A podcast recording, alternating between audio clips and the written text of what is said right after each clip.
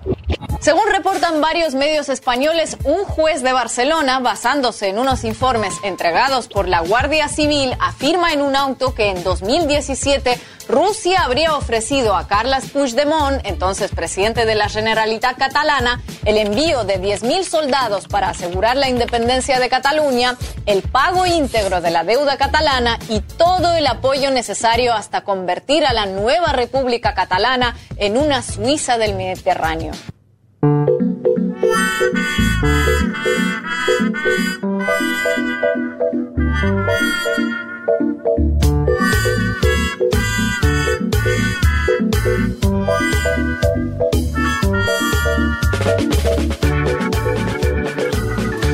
Mirá vos, así que estuvimos cerca de una especie de república socialista catalana, no, socialista no, digo, rusa catalana hace un par de años. Loco. Soviéticos. Soviéticos, eso.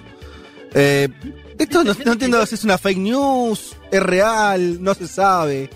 No, no, no, esto es, es una investigación de la Guardia Civil Española que está llevando adelante la, la justicia española. y Me estás jodiendo. En, en Cataluña, no, esto sucedió. Lo que pasa que acá también, eh, viste que para, para algunos eh, Putin es culpable de todo, ¿no? Gana elecciones en Estados Unidos, tiene influencia en América Latina, apoya el independentismo catalán. Me Sí. parece que es como una especie de chivo expiatorio el más grande del planeta y en un momento que está mal el independentismo catalán, es fácil pegarle, Fede. Sí, pero está bien, está bien, pero ¿hubo promesa de 10.000 soldados o no? No, dicen, no, dicen que, que alguien a nombre personal lo dijo, como diciendo, che, puede ser que manden, y a partir de ahí se armó esto, ¿no? Igual, si nos volvemos nuestras cabezas, es difícil hacer esto, pero si, si pudiéramos volver nuestras cabezas a, a, a ese momento donde parecía, 2017, donde parecía que Cataluña se podía convertir en un país, hoy parece muy lejano eso, pero hubo un momento eh, que parecía que estaba ahí nomás, Cuando empezamos el programa, 2017. cuando empezamos este programa, exactamente. ese, pri- ese primero de octubre del 17 creo que fue el momento más cerca. Y- epa. Sí. eh, ahí se me, se me culpo a Putin. yo Y sí, claro, se Sí, mete en todos no. lados. Pero... eh, La embajada de Rusia en España Sí. salió a decir en las redes sociales que, que bueno que, no. de hecho se burló, se burló de esta información de los 10.000 soldados rusos. Además me gusta como dice la periodista, ¿viste? No eran 100, 200, eran 10.000, ¿no? Bueno, si hay tantos millones de rusos y rusas, ¿por qué no? Claro. Yo no lo veo tan loco igual, ¿eh? A ver, eh, si vos tenés un, un país eh, que juega en toda la cancha como es Rusia, el único que es parecido, los otros dos, serían China y Estados Unidos, y en términos de injerencia, entre comillas, creo que se parece más a Estados Unidos que China, por lo menos en términos históricos Rusia. Hay un país que está por nacer, que está ahí, un Estado, que va a tener sus atribuciones, relaciones internacionales, ejército. No me parece tan loco que una de las potencias del mundo avise que, che, yo banco, ¿eh? Si esto se, se arma, cuenten conmigo. Casi que parece lógico. Y pero España está en la OTAN, Fede, ¿de qué le conviene? No, bueno, sí. momento, me, me parece que lo- le, le están aprovechando. Alguien, alguien habló en nombre de Putin y ahora están aprovechando para sacudirlo. Yo me quedo con cuando si- siempre se promete esto, ¿no? De la Suiza de algo, ¿no? La Sí. Suiza de América Latina. o sea, Eso arranca mal, ahí, sí. ahí tenés que agarrarte el bolsillo Mal. inmediatamente, siempre termina mal. Eso total, totalmente. Y eso que por ahí. Sobre todo más, es, rara la metáfora para Cataluña porque está realmente muy cerca de Suiza. O sea, creo como medio, medio raro eso, pero eh, coincido completamente. Igual, yo elijo creer. No sé ustedes, yo elijo frente a... Ahora está bien, no- nadie, nadie va a ser el padre de eso porque salió mal. Además, el, el independentismo catalán fracasó. O sea, vos decís que quizás la, Sí. la pensaban hacer y ahora Completamente. con el diario del lunes dicen, no, mirá la pavada que se están mandando en los medios. Es que puede ser lo que dice Juanma. Alguien habló en nombre de Putin. Ahora, Claro. eso es muy ruso. Si, si ganaba esa postura, era Putin. Ahora no. Y bueno, sí, es bueno, así. esa la hacemos todos. Y sí, claro. Mira, Exactamente. Yo veo más cerca la posibilidad del famoso Liberland que contó en este programa Leti Martínez. Sí, De todo lo que están diciendo ustedes, incluyendo una Cataluña independiente. bien, bien. Muy Bueno, españolista siempre, Elman muy españolista. Muy españolista. sale Que sale Muy, muy sa- santiaguista, muy ahí. Bueno, pero qué pena que nos perdimos ahí una, una- seguro que es una imagen hermosa para, para, para estas épocas tan eh, ya convulsionadas, agregarle algunas divisiones del ejército rojo en el sur de España, en Cataluña, hubiera sido una imagen eh, espectacular. ¿Quién te dice que en un futuro, bueno, si algo estamos seguros, los que hacemos este programa, que todo puede ocurrir, ¿no? Eso está claro, eso ya está, está levantada cualquier tipo de, de muralla de no, esto no puede pasar jamás. Yo por lo menos ya no la tengo, ese filtro lo borré de Estás De mi cabeza. curado de espanto. totalmente, todo puede ocurrir, incluso este programa.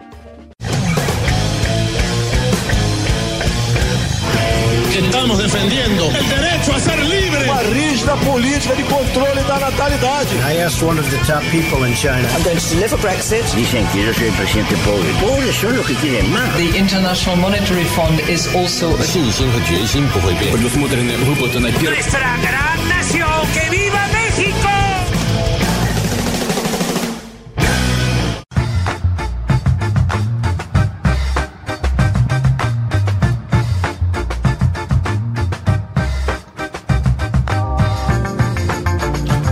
Muy buen domingo para todas y para todos. Arrancamos ahora sí formalmente este programa, Un Mundo de Sensaciones, hasta las 15 horas. Vamos a estar hablando de política internacional para quienes quieran escucharnos. Programa 142 en un domingo más que soleado, hermoso, temperatura ideal para mí, de esas que no son Sí. ni muy, muy, ni tan, tan, pero bien, pero tirando al calorcito, obviamente, ¿no? Puede estar en remera tranquilamente, pero eh, sin agobio, Claro, sin ese calor molesto. sí. totalmente. Yo, yo me inscribo, que es fácil, ¿no? Inscribirse en el mejor clima posible, pero ahí, ahí estoy yo, viste que están las bandas de los inviernos y los veranos. A mí déjame, déjame los fines de octubre y principio de noviembre, que en general viene eh, inmejorable. Eh, bueno, ¿cómo andan todos? Hoy tenemos un programa, eh, como bien decía, decía este Juan Gentile al cierre de, del programa, que estamos entrando en una zona de definición, ¿no? Muy importante, que tiene que ver con la elección en Estados Unidos. Lo dijimos muchas veces acá, lo que pasa en Estados Unidos va a repercutir, nos guste o no nos guste, en prácticamente en todos los países eh, de, de este planeta. Muchas lógicas también internacionales que estuvimos viendo que se desarrollaron en los últimos años bajo la presencia de Trump y particularmente y empezando por la propia sociedad norteamericana que solamente viendo cómo están encarando esta elección se nota que no es una elección más, ¿no? Eh, así que eh, una parte importante del programa la vamos a dedicar a eso. Eh, faltan muy pocos días. Están. Bueno, está, está- estamos todos pendientes de eso. Encuestas para todos los gustos, miedos para todos los gustos, análisis y pronóstico que se viene desde que se viene una guerra civil hasta que, no sé, Trump es emperador, hasta que no pasa nada. Sí. Yo diría, mientras, viste cuando, porque esto obviamente nos va a impactar, pero nos va a impactar eventualmente y en una especie de segunda ola. Mientras tanto, yo diría, chicos, a comprarse pochoclos, ¿no? Y a ver una especie de gran película de Hollywood donde todo puede explotar de cierta comedia del sillón. Ya que uno, en general nos toca a nosotros las crisis, ver una de ellos, a mí me... No es que me reconforta, me divierte muchísimo. Por lo menos me genera mucha expectativa. No sé cómo lo están viendo ustedes. Arranco por Juan Elman, que va a ser el que nos va a hablar, además de esas elecciones hoy. Bueno, va a ser una noche larga, eso seguro. Y la expectativa está. Lo que pasa estamos en un año donde vos decís, bueno, ¿qué puede salir mal, no? O sea, todo lo que podía salir mal salió mal, así que ¿por qué no podría pasar Mm. algo peor en Estados Unidos, no? Con todo lo que tuvo además Estados Unidos, ¿no? O sea, ha Sí. sido eh, muy importante que por supuesto es parte de ese contexto, ¿no? Una noche que decía, va a ser larga porque nos vamos a ir a dormir sin tener todos los resultados, o sea, nos podemos ir a dormir sin saber quién va a ser el presidente. Pero no es, pero, pero no necesariamente. No necesariamente. Si hay una, digamos rápido, si hay una paliza de Biden, y yo, yo me anoto ahí, y lo digo ahora, para mí hay paliza. Pero bueno. eh, es Eso un- queda registrado. pero, hoy vamos a- sí, Hoy, hoy hacemos encuesta de nuevo. sí, claro, hoy hay, hoy hay juego de encuestas, por supuesto. No, a ver, hoy vamos a hablar un poco de qué cosas tenemos que mirar, porque por supuesto va a haber estados que salgan en la noche y Sí. nos permitan ver, de acuerdo a cómo salgan, cómo va la cosa. O sea, así podemos irnos a dormir sabiendo, o sea, es- como decías vos, si hay paliza de Biden, nos vamos a dormir sabiendo que Biden es, es presidente, pero puede ser que nos vayamos a dormir con expectativa, por ejemplo, en estados del Midwest, donde no haya el conteo durante, o no se termine de contar durante esa noche y pueda durar un par de días o semanas. Una pregunta Pero rápido. Florida, pero- sale, Florida sale velozmente, Juan, ¿no? Por lo que tengo entendido, Florida sale muy veloz el martes. ¿es Florida así? sale, Florida va a ser casi el primer estado que tengamos. Bueno, entonces. Vamos a hay un- tener, sí. Hay un triunfo grueso de Joe Biden ahí. Yo entiendo que vos igual estás ahí que- con un ber- bernisanderismo tardío por la foto que te veo. eh. Pero si hay un triunfo de, de Sleepy Joe ahí, eh, me, me parece que ya va a decantar un poquito esa noche. Mm. Sí, tenemos eh, Florida y también tenemos estados como Texas y Georgia, que son dos estados que suelen votar por el Partido Republicano, que son competitivos en esta elección y que si los gana Biden ya directamente se termina el partido al margen de lo que suceda en Florida o en Pensilvania. Pero Bien. bueno, hoy vamos a ver un poco de eso. Sí. Vamos a contar también cómo viene el escenario de encuestas, un escenario bastante estable como el resto del año. Biden arriba a nivel nacional eh, por 8 y 10 puntos de ventaja según los promedios. También una ventaja, como decíamos, en la mayoría de los estados pendulares, en algunos por más, en algunos por menos. Vamos a ver un poco de eso hoy. Quiero contarles también cuáles, eh, o sea, cómo están posicionándose cada campaña, o sea, qué estados están viendo cada campaña como los que deben ganar sí o sí.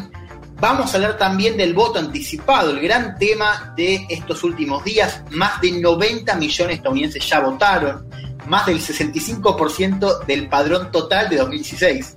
Mirá. Estamos hablando de números también históricos en, en- en esa, en esa lógica de voto anticipado y voto por correo. Y vamos a hablar también de la avanzada judicial que están tejiendo los- el Partido Republicano y los jueces republicanos para limitar y excluir algunos votos. Atención a esta avanzada judicial que se está registrando en los próximos días y que puede también tener lugar los días posteriores a la elección. Es, es muy impactante, eh, no me quiero adelantar más, si no, no, no podemos, si no vamos a estar haciendo la columna ahora o hablar de Estados Unidos ahora, pero hicimos, sí. es muy impresionante, es muy impresionante que eh, eh, parte del debate en Estados Unidos es si restringe, cuántos votos van a restringir, si el conteo eh, por el justamente el voto por correo, eh, qué va a pasar, si se, puede contar o no, Son cosas que son, vos lo mirás de acá y decís, pero ¿Qué pasa, cuna de la democracia? Están en una que es muy complicada, pero en, en cuestiones fundamentales para resolver algo tan básico que es quién tiene los votos para ser el presidente. No es que estamos discutiendo cuestiones más finas. Está, está complicado, ¿eh? El único antecedente, y acá me voy porque esto va a ser sistema con, eh, con todo lo que hablemos de Estados Unidos en términos coyunturales, a lo que nos trae Leti Martínez, que no podría ser mejor. Me parece el tema que nos traes para la coyuntura. Decía, el único antecedente que yo recuerdo donde lo judicial se mezcló mucho con lo electoral en Estados Unidos es aquella famosa elección del año 2000, algunos más viejitos la recordarán, eh, que eh, donde justamente George Bush termina ganando la presidencia no tanto por lo que está lo, lo que decidieron las eh, los ciudadanos, sino lo que decidió un tribunal. Así es, Fede. Y si bien vamos a ver que hay algunas eh, diferencias, claramente los Estados Unidos del 2000 no son los Estados Unidos del 2020, pero sí hay muchas similitudes y sobre todo por lo que dijo Trump de esta idea o posibilidad de que la elección se defina en la Corte Suprema, porque como lo decías, va- lo vamos a, a detallar bien después, ¿no? Pero en la elección en la que se había presentado Al Gore y George Bush, que finalmente es quien termina siendo presidente, eh, ganan el voto popular Al Gore y lo termina definiendo la Corte Suprema que le da la victoria.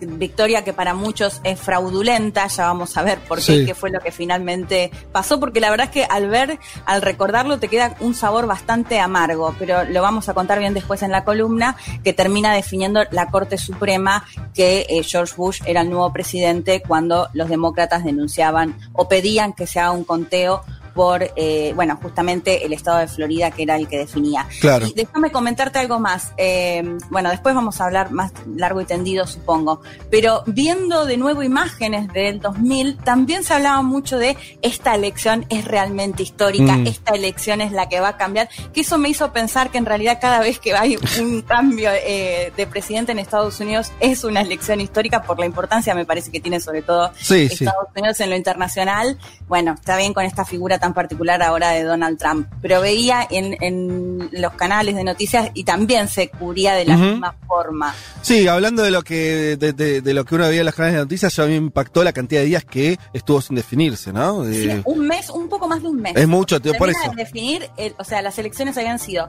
el 7 de noviembre, martes 7 de noviembre, y se terminan de definir el 12 de diciembre. Por eso. Durante todo ese mes, los estadounidenses y las estadounidenses sin saber quién era su presidente. Bueno, por eso, veremos, eh, decía, en relación a lo que decía Juan, si, si a partir de, de la semana que viene nos pasa algo parecido o no. Sí, Esperemos que no. ¿Se imaginan un mes sin que sepa eso. qué pasó? Bueno, vámonos a América Latina porque tenemos muchos temas ahí también.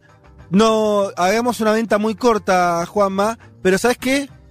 Yo la, la venta lo voy a hacer con el título de una nota que vos escribiste y que para mí es el eje, el eje de, de- es parte de lo que vas a hablar obviamente, pero también más, ¿no? Que es, vos haces una nota, el, el título, no la tengo acá, pero es básicamente si hay una nueva ola progresista en la región. La pusiste ahí arriba.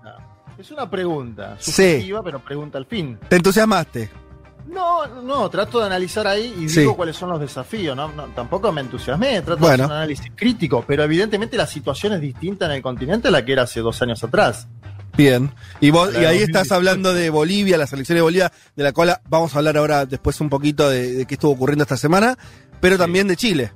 Sí, y la, la columna esta me voy a centrar en Chile, eh, primero por el, el histórico triunfo de la prueba y de la convención eh, constitucional, una participación de casi eh, 50%, eh, la mitad, digamos, del padrón electoral es importante para, para Chile eso, y 6 millones de chilenos y chilenas que dijeron sí. Queremos una nueva constitución. Nunca antes alguna opción electoral había sacado 6 millones de votos en Chile. Eh, me parece que ese 80%, bueno, que abre paso a, un proceso constituyente, tiene muchas aristas para analizar, porque en el medio va a haber elecciones, incluyendo la presidencial, básicamente nos vamos a hacer varias preguntas. ¿Cómo sigue el camino hacia la nueva constitución? ¿Cuáles son los actores que comienzan a disputar el escenario de las presidenciales? Creo que esa pregunta es clave, Mm. vamos a mucho ahí. ¿Por qué tanto la izquierda como la derecha aparecen fragmentadas en el escenario político electoral? Porque nosotros le pegamos latigazos al espacio de centro izquierda izquierda, pero también la derecha está fragmentada. Tengo unos audios muy interesantes sobre la disputa dentro de la derecha.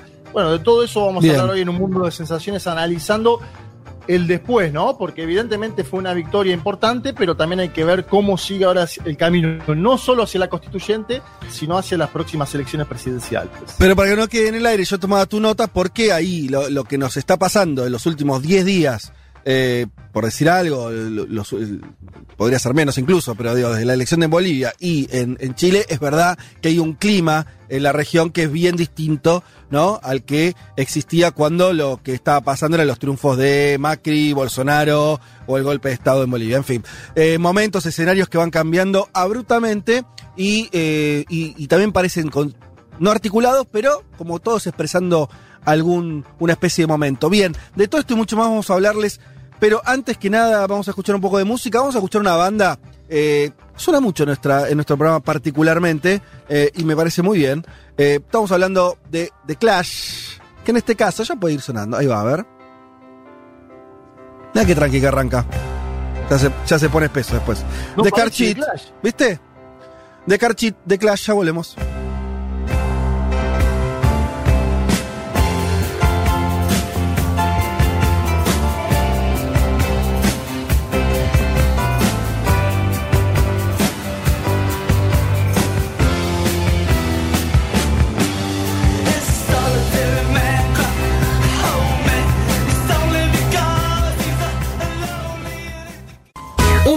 de sensaciones. Vázquez, Carg, Martínez, Elman. Un programa que no quisiera anunciar el comienzo de la Tercera Guerra Mundial. Pero llegado el caso, lo hará.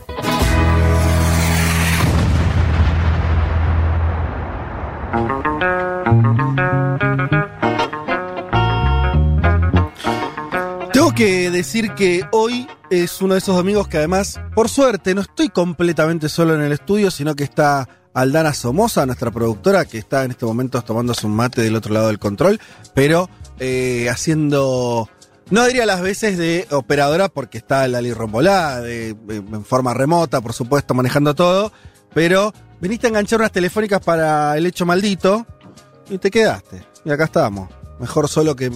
eh, no, mejor- iba a decir mejor solo para, para la compañera, mejor acompañado que solo. Pero bueno, ¿ves? Uno, eso es por hablar de más. Lo que quería decir justamente es qué lindo que es estar con de, de estar acostumbrado a hacer el programa en solitario eh, desde ¿cuándo arrancó todo esto? ¿Abril? ¿Marzo? No, porque nosotros vinimos, usted estuvimos, estuvimos viniendo hasta hasta hace hace dos, meses, tres meses, más o menos, que ya no vino nadie, me dejaron solo. Las Primero, productoras te ponen ojo Fede Vázquez, eh, atención. No, Las bueno. allí en el grupo. es eh, eh, pensé en el dicho que sin- significando lo contrario. ¿Qué le vamos a hacer? Vamos. Salir dale. ahí, Vamos maravilla. Pero a no, no, no, salir de ahí no, explicar, che, explicar, siempre explicar. Para nada. Muy bien. Eh, lo que quería decir es que mm, me fui ¿Estás quedando solo. de que esté Aldana ahí? Me fui quedando solo, me fui quedando solo paulatinamente, porque esto también los oyentes lo tienen que saber. ¿eh? Primero estábamos todos, después la pandemia, después eh, vinimos cuatro al aire, después tres, después eh, ya está, Solari. Hasta los, ¿Te acordás? 10.000 casos. Cuando, cuando Ahí 10.000 ya casos, fue, claro. ahí fue el quiebre. Y entonces, eh, bueno, ese acostumbramiento eh, de pronto se rompe eh, con la presencia de Aldana Somos acá. Eh, bien, vamos entonces a lo nuestro. Tenemos muchos mensajes ya sobre las cosas que, que estuvimos comentando en la apertura. Algunos dicen, ojo con lo de la segunda ola, venimos de golpes y contragolpes, eh, falta ver qué pasa en Ecuador, señala Alejo Claro. con mucho tino. Claro que sí, Alejo. Eh, De hecho, tam- lo digo en la nota, yo en la nota que vos mencionabas, yo digo, hay que ver esto se verifica o no en Ecuador. Y además hay otras elecciones, la de Perú, por ejemplo, que no, no necesariamente va a ir en ese sentido. No, para- podríamos decir que, que- que lo más mínimo, va, sería muy difícil que haya un giro en ese sentido, ¿no? También la Claro. gente muy preocupada por las elecciones en Estados Unidos, ¿eh? Eh, acá están las preguntas, diría, me podría casi evitar arrancar, eh, te puedo hacer las preguntas, Selman, eh, que hacen las oyentes y vos arrancás. Oyente dice, si Trump pierde, ¿va a aceptar la derrota? ¿Pueden explicar, dice Sam, cómo corno se cuentan los votos? Eh, Vero, ¿cómo, es, ¿cómo se elige el presidente? No se termina de entender en Estados Unidos. Eh, y alguno más en ese sentido dice, eh, Sil dice, vivo en Filadelfia y la gente está súper preocu- preocupada con que voten todos. Claro, como que esa fue bien parte de la, de la campaña, ¿no? La, la idea de votar desde hace meses. Eh, Lo, vi un videito de, no sé si es nuevo o viejo, porque a veces en las redes es difícil ver eso, que está em, el expresidente Barack Obama haciendo gala de su destreza deportiva, por si le faltaran destrezas, viste que juega bien al básquet el, Papi, el amigo. ah, Dios, Sí, te con barbijos. Sí, el barbijo No, decía pero- bote, ¿no? Claro, pero Fede habla de, de un video donde está Obama haciendo campaña Sí. con Biden en Vision. Ahora vamos a hablar un poco de eso. Traigo algunos audios de ese episodio, pero le pasa una pelota de básquet, tira una maga y mete un triple ¿Mm? y dice: Esto es lo que hago. O sea, es como una bestia humana carismática, es impresionante. No, no, no, no, ese, ese- Y con trajecito, no sé si se observaron esa parte. ¿Qué significa del trajecito? Ese, ese diminutivo tiene ya. Te- Lo mejor salgo de ahí. No, no, no, metete, metete. ¿Cómo es? ¿Qué te hizo a sentir el trajecito? Sí, me- me Leti. carajo, me. Vamos a rescatar. Quiero explicar un poco, respondiendo y, y para arrancar la columna, eh, cómo funciona el sistema, ¿no? O sea, cómo se elige presidente en Estados Unidos. Es importante aclararlo. Y esto es, primero esto. Para ser presidente, uno no tiene que ganar el voto popular, o sea, no hace falta que haya la mayoría de los votos a nivel nacional, sino que debe conseguir una mayoría en el colegio electoral. Es un sistema de tipo indirecto. O sea, vos para ser presidente tenés que tener 270 votos electorales, que es esta mayoría en el colegio. Lo- eh, eh, una cosa, porque rápido, pero eh, lo del colegio electoral significa que hay un momento, ¿sí? Donde delegados son los que se juntan, ¿sí? Entre comillas, a veces cuando el- el- ya, está, ya está todo dicho, ya está todo dicho, pero digamos que hay una, este, hay una segunda votación de esos delegados que son los que eligen al presidente. No es el, el- el- la gente no lo hace directamente. Esto lo, lo explico por Argentina, era hace mil años así, pero los que vivimos acá por ahí ya no lo tenemos eh, fresco Claro. esa idea. Hasta el 94. Bien, estos votos electorales se distribuyen en los estados. A, a cada uno de estos estados les toca un número de votos según su población. Ujú. Los estados más poblados, como California, Nueva York, tienen entre 30 y 50. Los estados menos poblados, como Wyoming, como Alaska, como New Hampshire, tienen 3 o 4. Y así varía según la, la- la población. El primer truco es que quien gana la mayoría de los votos en, en estos estados, o sea, vos tenés que pensar la elección no como una gran elección nacional, sino como 51 elecciones en simultáneo, ¿no? en cada uno de estos estados. Ahora, quien gana la mayoría de los votos en, en estos estados se lleva la mayoría de los electores en juego. Entonces, vos y yo, Fede, competimos en Florida, yo saco más votos que vos, me llevo los 29 electores en juego. Sí, no se reparten. Claro, salvo en dos muy pequeños que no, no viene al caso, en la gran mayoría funciona así. Lo- El ganador Sí. se lleva todo. Lo cual hace que, un, un segundo dato desprendido de eso, no sé si lo ibas a decir después, que si vos, eh, con ganar en un estado, así sea por un voto, alcanza, y por lo tanto no es eh, casi mm, eh, superfluo ganar por eh, 90% de los votos o por 55. Claro, vos tenés que tener la mayoría de los votos. Diría de todas maneras, igual, yo ahí tengo una- un matiz que es, y esto lo vamos a ver en esta elección. Agarrate si en Florida, ponele que gana Biden por pocos votos. Sí. O en Pensilvania. ¿Por qué?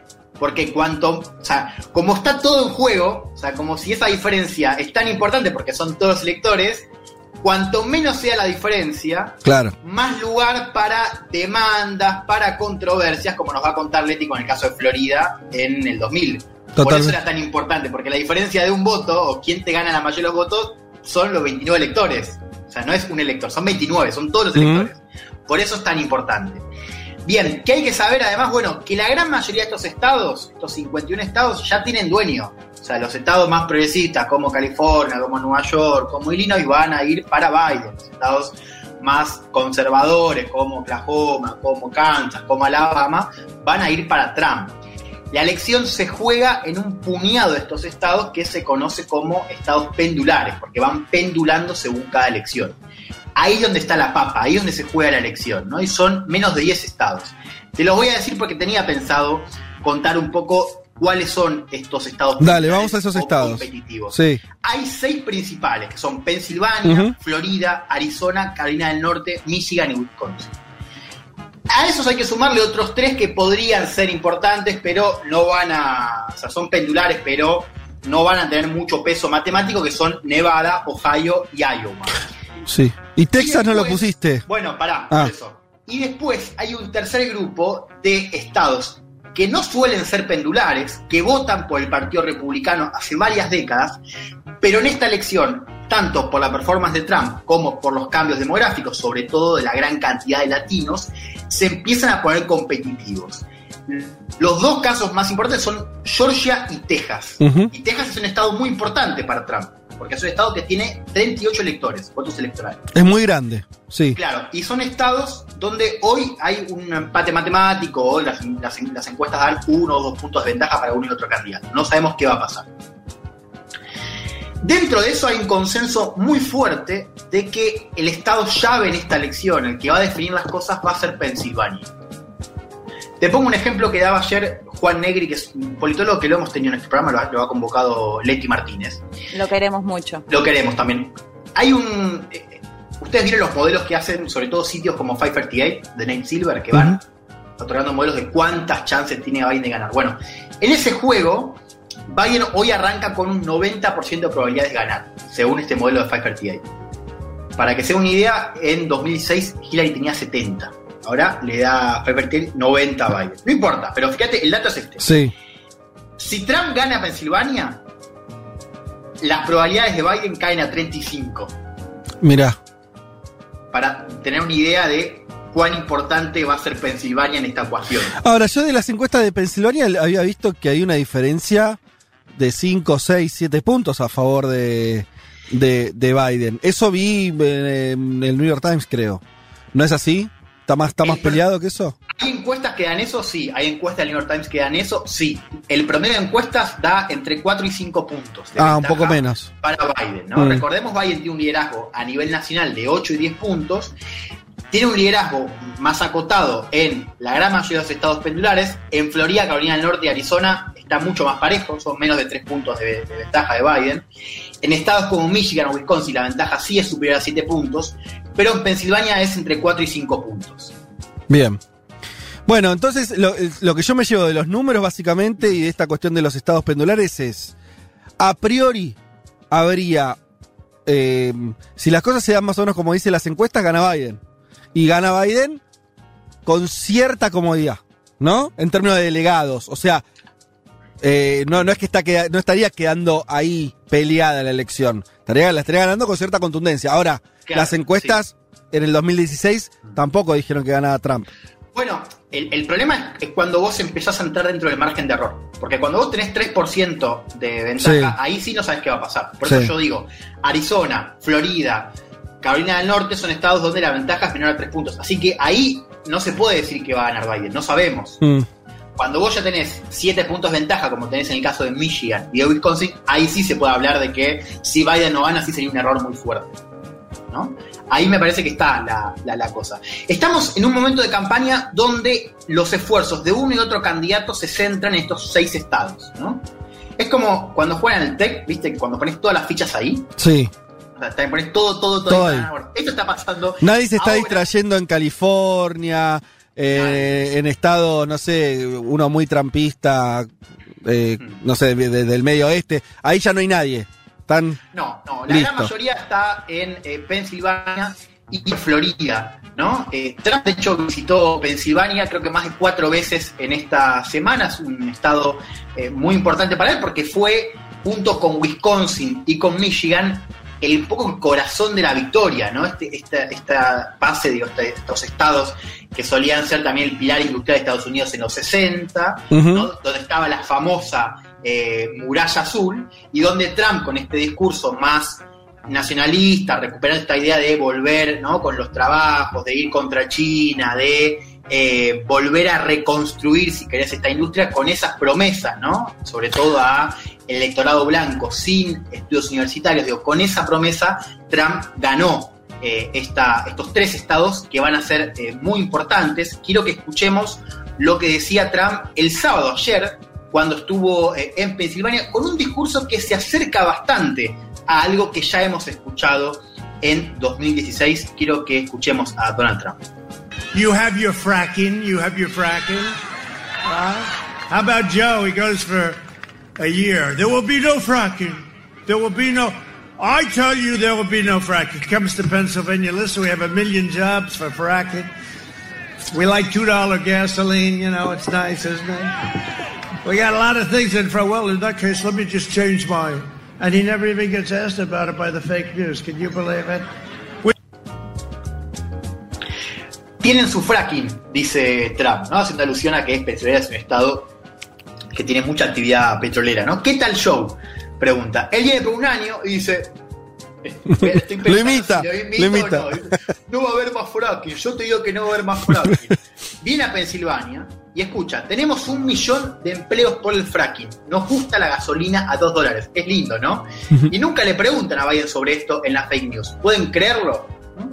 Dice eh, Trump. Esto, si recuerdan, estuvo presente en el último debate, cuando eh, Trump le pregunta o hablan sobre esto de la transición energética y donde Trump, haciendo alusión a los planes de Biden, dicen, escuchen esto Pensilvania, ¿no? Escuchen lo que quiere hacer eh, Biden con la industria petrolera, ¿no? O sea, en, esa idea del Green New Deal lo que quiere hacer es destruir, dice Trump, una gran cantidad de empleos y no quiere más fracking. Bueno, ayer también estuvieron Biden y Obama, eh, Fede mencionaba este video de, de Obama clavando un triple, estuvieron juntos de manera presencial. Es la primera vez que hicieron campaña los dos juntos de manera física Mm. en Michigan. Quiero que escuchemos una parte del discurso de Joe Biden, candidato demócrata. And when Americans vote, no matter how many threats he makes, America will be heard. When America's heard, I believe the message is going to be loud and it's going to be clear. It's time for Donald Trump to pack his bags and go home. I can tell you this. Bueno, cuando Estados Unidos vote, no importa cuántas amenazas él haga, Estados Unidos va a ser escuchada. Y cuando sea escuchada, creo que el mensaje va a ser fuerte y claro. Es hora de que Donald Trump haga las valijas y se vaya a su casa. Esto decía Joe Biden. Vamos a meternos en uno de estos grandes temas que va a ser, o que viene siendo por él, el voto anticipado, ¿no? que se discutió mucho en estos días. Recordemos. Juan, déjame hacerte un, un, breve comentario, no sé si lo observaron, pero en la última semana se vio un Biden muy distinto en cuanto a lo eufóricos. De hecho, ahí los, en el audio lo escuchábamos gritando, que me pareció que rompió un poco con ese Biden tan tranquilo, pasivo y que Trump aprovechaba para golpearlo por la edad, ¿no? Decirle que estaba medio senil, me dio la sensación de que estas semanas intentó mostrarse completamente distinto y además también lo vimos justamente a, a Obama con su trajecito corriendo sí. de acá para allá en Florida. Me, me dio esa sensación, ¿no? Que Volvemos a Obama. Sí. Tenés, que, tenés que dejar de decir trajecito por, por todo lo que queda del programa, pero sí coincido, es una buena observación. De hecho, sabés que hay algo también, una cuestión climática, que fue que en Florida le llovió a Biden. Claro. Entonces hubo una parte del discurso que estaba Biden todo eh, mojado, ¿no? Una Sí. foto, creo que Juan la compartió, Juan la, la compartió en Twitter, ¿no? Que también le da como un aura un poco más de épica. Un poco de épica. Que ciertamente un No le como- sobra. Como Biden, claro, no le sobre, le vendría bien. Un Claro. poco de Eh, mística, mística. Un poco ¿no? de mística, claro. Che, una, una, perdón, eh, pero ya que le nombramos de vuelta a Obama y hay un mensaje eh, que preguntaban si eh, no puede volver a ser presidente. No, no. Eh, los, que, los que tienen dos mandatos en Estados vos tenés dos mandatos y fin, eh, jubilado. No vuelven a la, a la política activa ni a presentarse elecciones, nada más. Eso. Bien, vamos al voto anticipado, ¿no? Yo les decía, más de 90 millones de personas en Estados Unidos ya votaron, ¿no? Lo que equivale a más del 65% del padrón de 2016. O sea, más de la mitad de los votos de, de 2016 ya se votaron ahora. Ya están, ya, ya entraron Sí. ahora a jugar. Recordemos, en Estados Unidos se puede votar de manera anticipada, tanto por correo como de manera presencial. Cada estado maneras tiene sus, sus reglas. Lo cual es ¿no? rarísimo. Sí, es en la gran mayoría de los estados, no en todo el país, ¿no? Y también hay un calendario, o sea, Texas puede votar tal semana, después Michigan y así. Pero esto se puede y esto se está haciendo de manera masiva, por supuesto, en el contexto de pandemia. Juan, ¿hay Sí. estados que ya completaron la totalidad del voto del 2016? Exacto, bueno, ves que me tiraste un centro espectacular porque era lo que venía ahora, ¿no? Y es eso, hay estados donde exactamente ya votó Es más increíble gente. eso, eso es increíble. Claro, Y atención, uno de esos estados es Texas. Mm. En Texas votó más gente de manera anticipada que el total de los votos de 2016. No, es que es probable que estemos en- en- ante una elección histórica, además por el nivel de participación. Porque lo que me parece vas a estar de acuerdo es, tanto los trampistas como los antitrampistas, o sea, básicamente cualquier norteamericano habilitado para votar, siente que se juega muchísimo esta elección. Entonces, eh, eh, eh, la, cosa muy, muy norteamericana en otro momento decir, bueno, yo no voto, y no solamente por apático, sino porque esto que decimos, el sistema no está pensado para que vote la mayor cantidad de gente, sino para que vote la menor cantidad de gente. Me parece que acá va a haber un hecho histórico que va a ser el nivel de participación. Algunos decían, yo creo que exageradamente una mirada no norteamericana, que tal vez in- ingrese el debate por el, voto obligatorio. Para mí es una ridiculez. Pero, pero, me parece que puede ser un día con una participación, no sé, eh, ve- 10, 15 puntos arriba, lo normal, 20, no sé, una Sí, cosa sí, así. sí. Y Yo- con pandemia. Y con pandemia. yo coincido en que el nivel de participación, por lo que tenemos de evidencia, va a ser muy alto. Yo quiero hacer una aclaración con respecto a estos números que estamos viendo de voto anticipado. Hay que esperar al 3 de noviembre para sacar conclusiones apresuradas Mm. acerca de eh, por quién están votando estas, estas personas o a quién beneficia esto, ¿no? Ustedes saben, la, la gran mayoría de las encuestas hoy dicen que los republicanos en su gran mayoría prefieren votar en persona. Mm. Esto también tiene que ver con una actitud hacia el virus que contrasta mucho con la de los demócratas. Hay mucha polarización respecto a la- cómo ven la gravedad del virus. Así que nosotros sabemos que los demócratas por ahora estarían votando más eh, en- en- de manera anticipada. Si vemos los datos, hay algunos estados que te desagregan por eh, afiliación partidaria y, y ahí no hay una, gran mayoría de demócratas, sino en algunos casos lo contrario. Pero el punto que quiero hacer es que hay que esperar a sacar conclusiones al 3 de noviembre. Hay que, hay que ver qué va a pasar, digo, porque quizás hay muchos demócratas que votaban en persona y están votando ahora eh, de manera anticipada. Esto lo digo para no hacer conclusiones apresuradas de, Claro. eh, de hacia dónde va ese voto Y anticipado. una pregunta, Juan, ¿y los que no votaban? Porque va a haber un porcentaje que no sabemos todavía cuál es, pero presumimos alto, de gente que no votó en las presidenciales anteriores, no venía votando y vota esta vez. Tampoco está claro que sean todos demócratas esos. También puede haber mucho voto, algún, o parte voto de, Trump militante, movilizado, ¿no? Por ahí gente que era más, no sé, me imagino un libertario, por decir, ¿no? Como, como, como una imagen, alguien más antiestado, antipolítica, que de pronto es interpelado por Trump. Puede pasar eso también. Bueno, puede ser. De hecho, cuando se hablaba de Texas, la, la gran pregunta era, Texas, recordemos, el estado que tiene más participación de manera anticipada. O sea, ya sabemos que Texas va a votar más gente porque ya votó más gente. Ahora, que en el total de 2016. La gran pregunta es, ¿esa gente vota para cambiar el status quo o para proteger el Mm. Estado de que se vayan en manos de un demócrata? Ahí la pregunta está válida. Ahora, sí hay algunas claves, algunas pistas en algunos estados que son interesantes. Por ejemplo, en Texas, ¿no? En Texas, fíjense esto, Texas lo, lo que está pasando es que si el Estado cambia de manos, es decir, si va hacia Biden, va a ser en buena medida por la gran cantidad de voto hispano, que en el Estado además suele ser, hay una gran cantidad de esos que son jóvenes, que, que los jóvenes son parte, se supone que tienen un perfil que votan más por los demócratas que por los republicanos. Ahora, fíjate en Texas, en Texas votaron ya más de un millón de menores de 30 años, de manera anticipada. Hace cuatro años, la participación total de esos menores fue la mitad. Mira. Ya se duplicó el voto de jóvenes Claro. de manera anticipada. Así que ahí tenés, por ejemplo, una buena pista ¿no? para los demócratas. ¿Por qué yo decía que esto del voto anticipado eh, es, es una clave, sobre todo la del correo? Bueno, lo voy a contar ahora, pero antes, antes quiero que escuchemos, eh, antes de pasar para, para el plano más judicial, quiero que escuchemos, porque ya que lo llamó Leti, ya que hablamos de su trajecito Sí. y de su traje Venga, de, venga. de su, de su triple, me parece que es una picardía no escuchar al expresidente Barack Obama en Michigan llamando a pedir el voto. But this Tuesday, everything is on the line. Our jobs are on the line. Our health care is on the line. Whether or not we get this pandemic under control is on the line. But here's the good news. On Tuesday, you can choose change.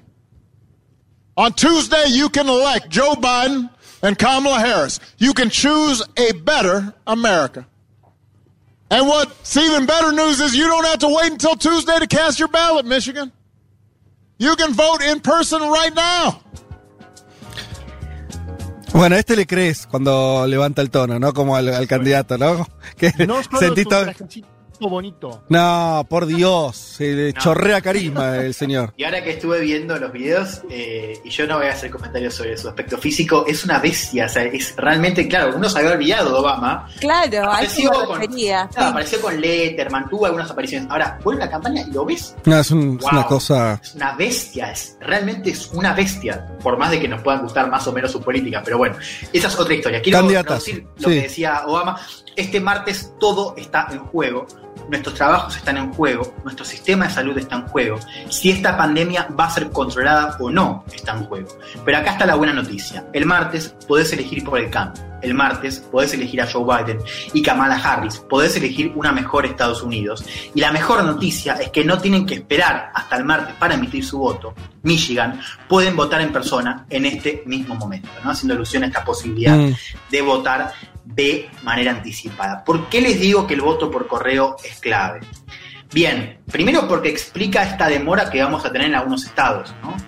Los estados del Midwest, Pensilvania, Michigan y Wisconsin, no están acostumbrados a una, alta tasa de votos por correo.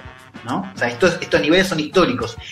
Sus sistemas no están preparados para procesar y para contar estos votos y eso va a hacer que indudablemente se demore el escrutinio que puede llevar días o semanas.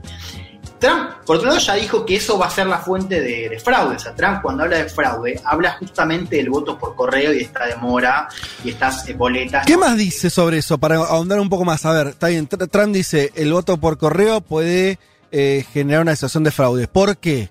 ¿Qué van a estar? eh, ¿Qué es lo que, qué, qué es lo que supone que está atrás? ¿Que eh, los, los trabajadores del correo abren los sobres y ponen otra boleta? ¿Qué, qué- cuál, ¿Cómo sería eso?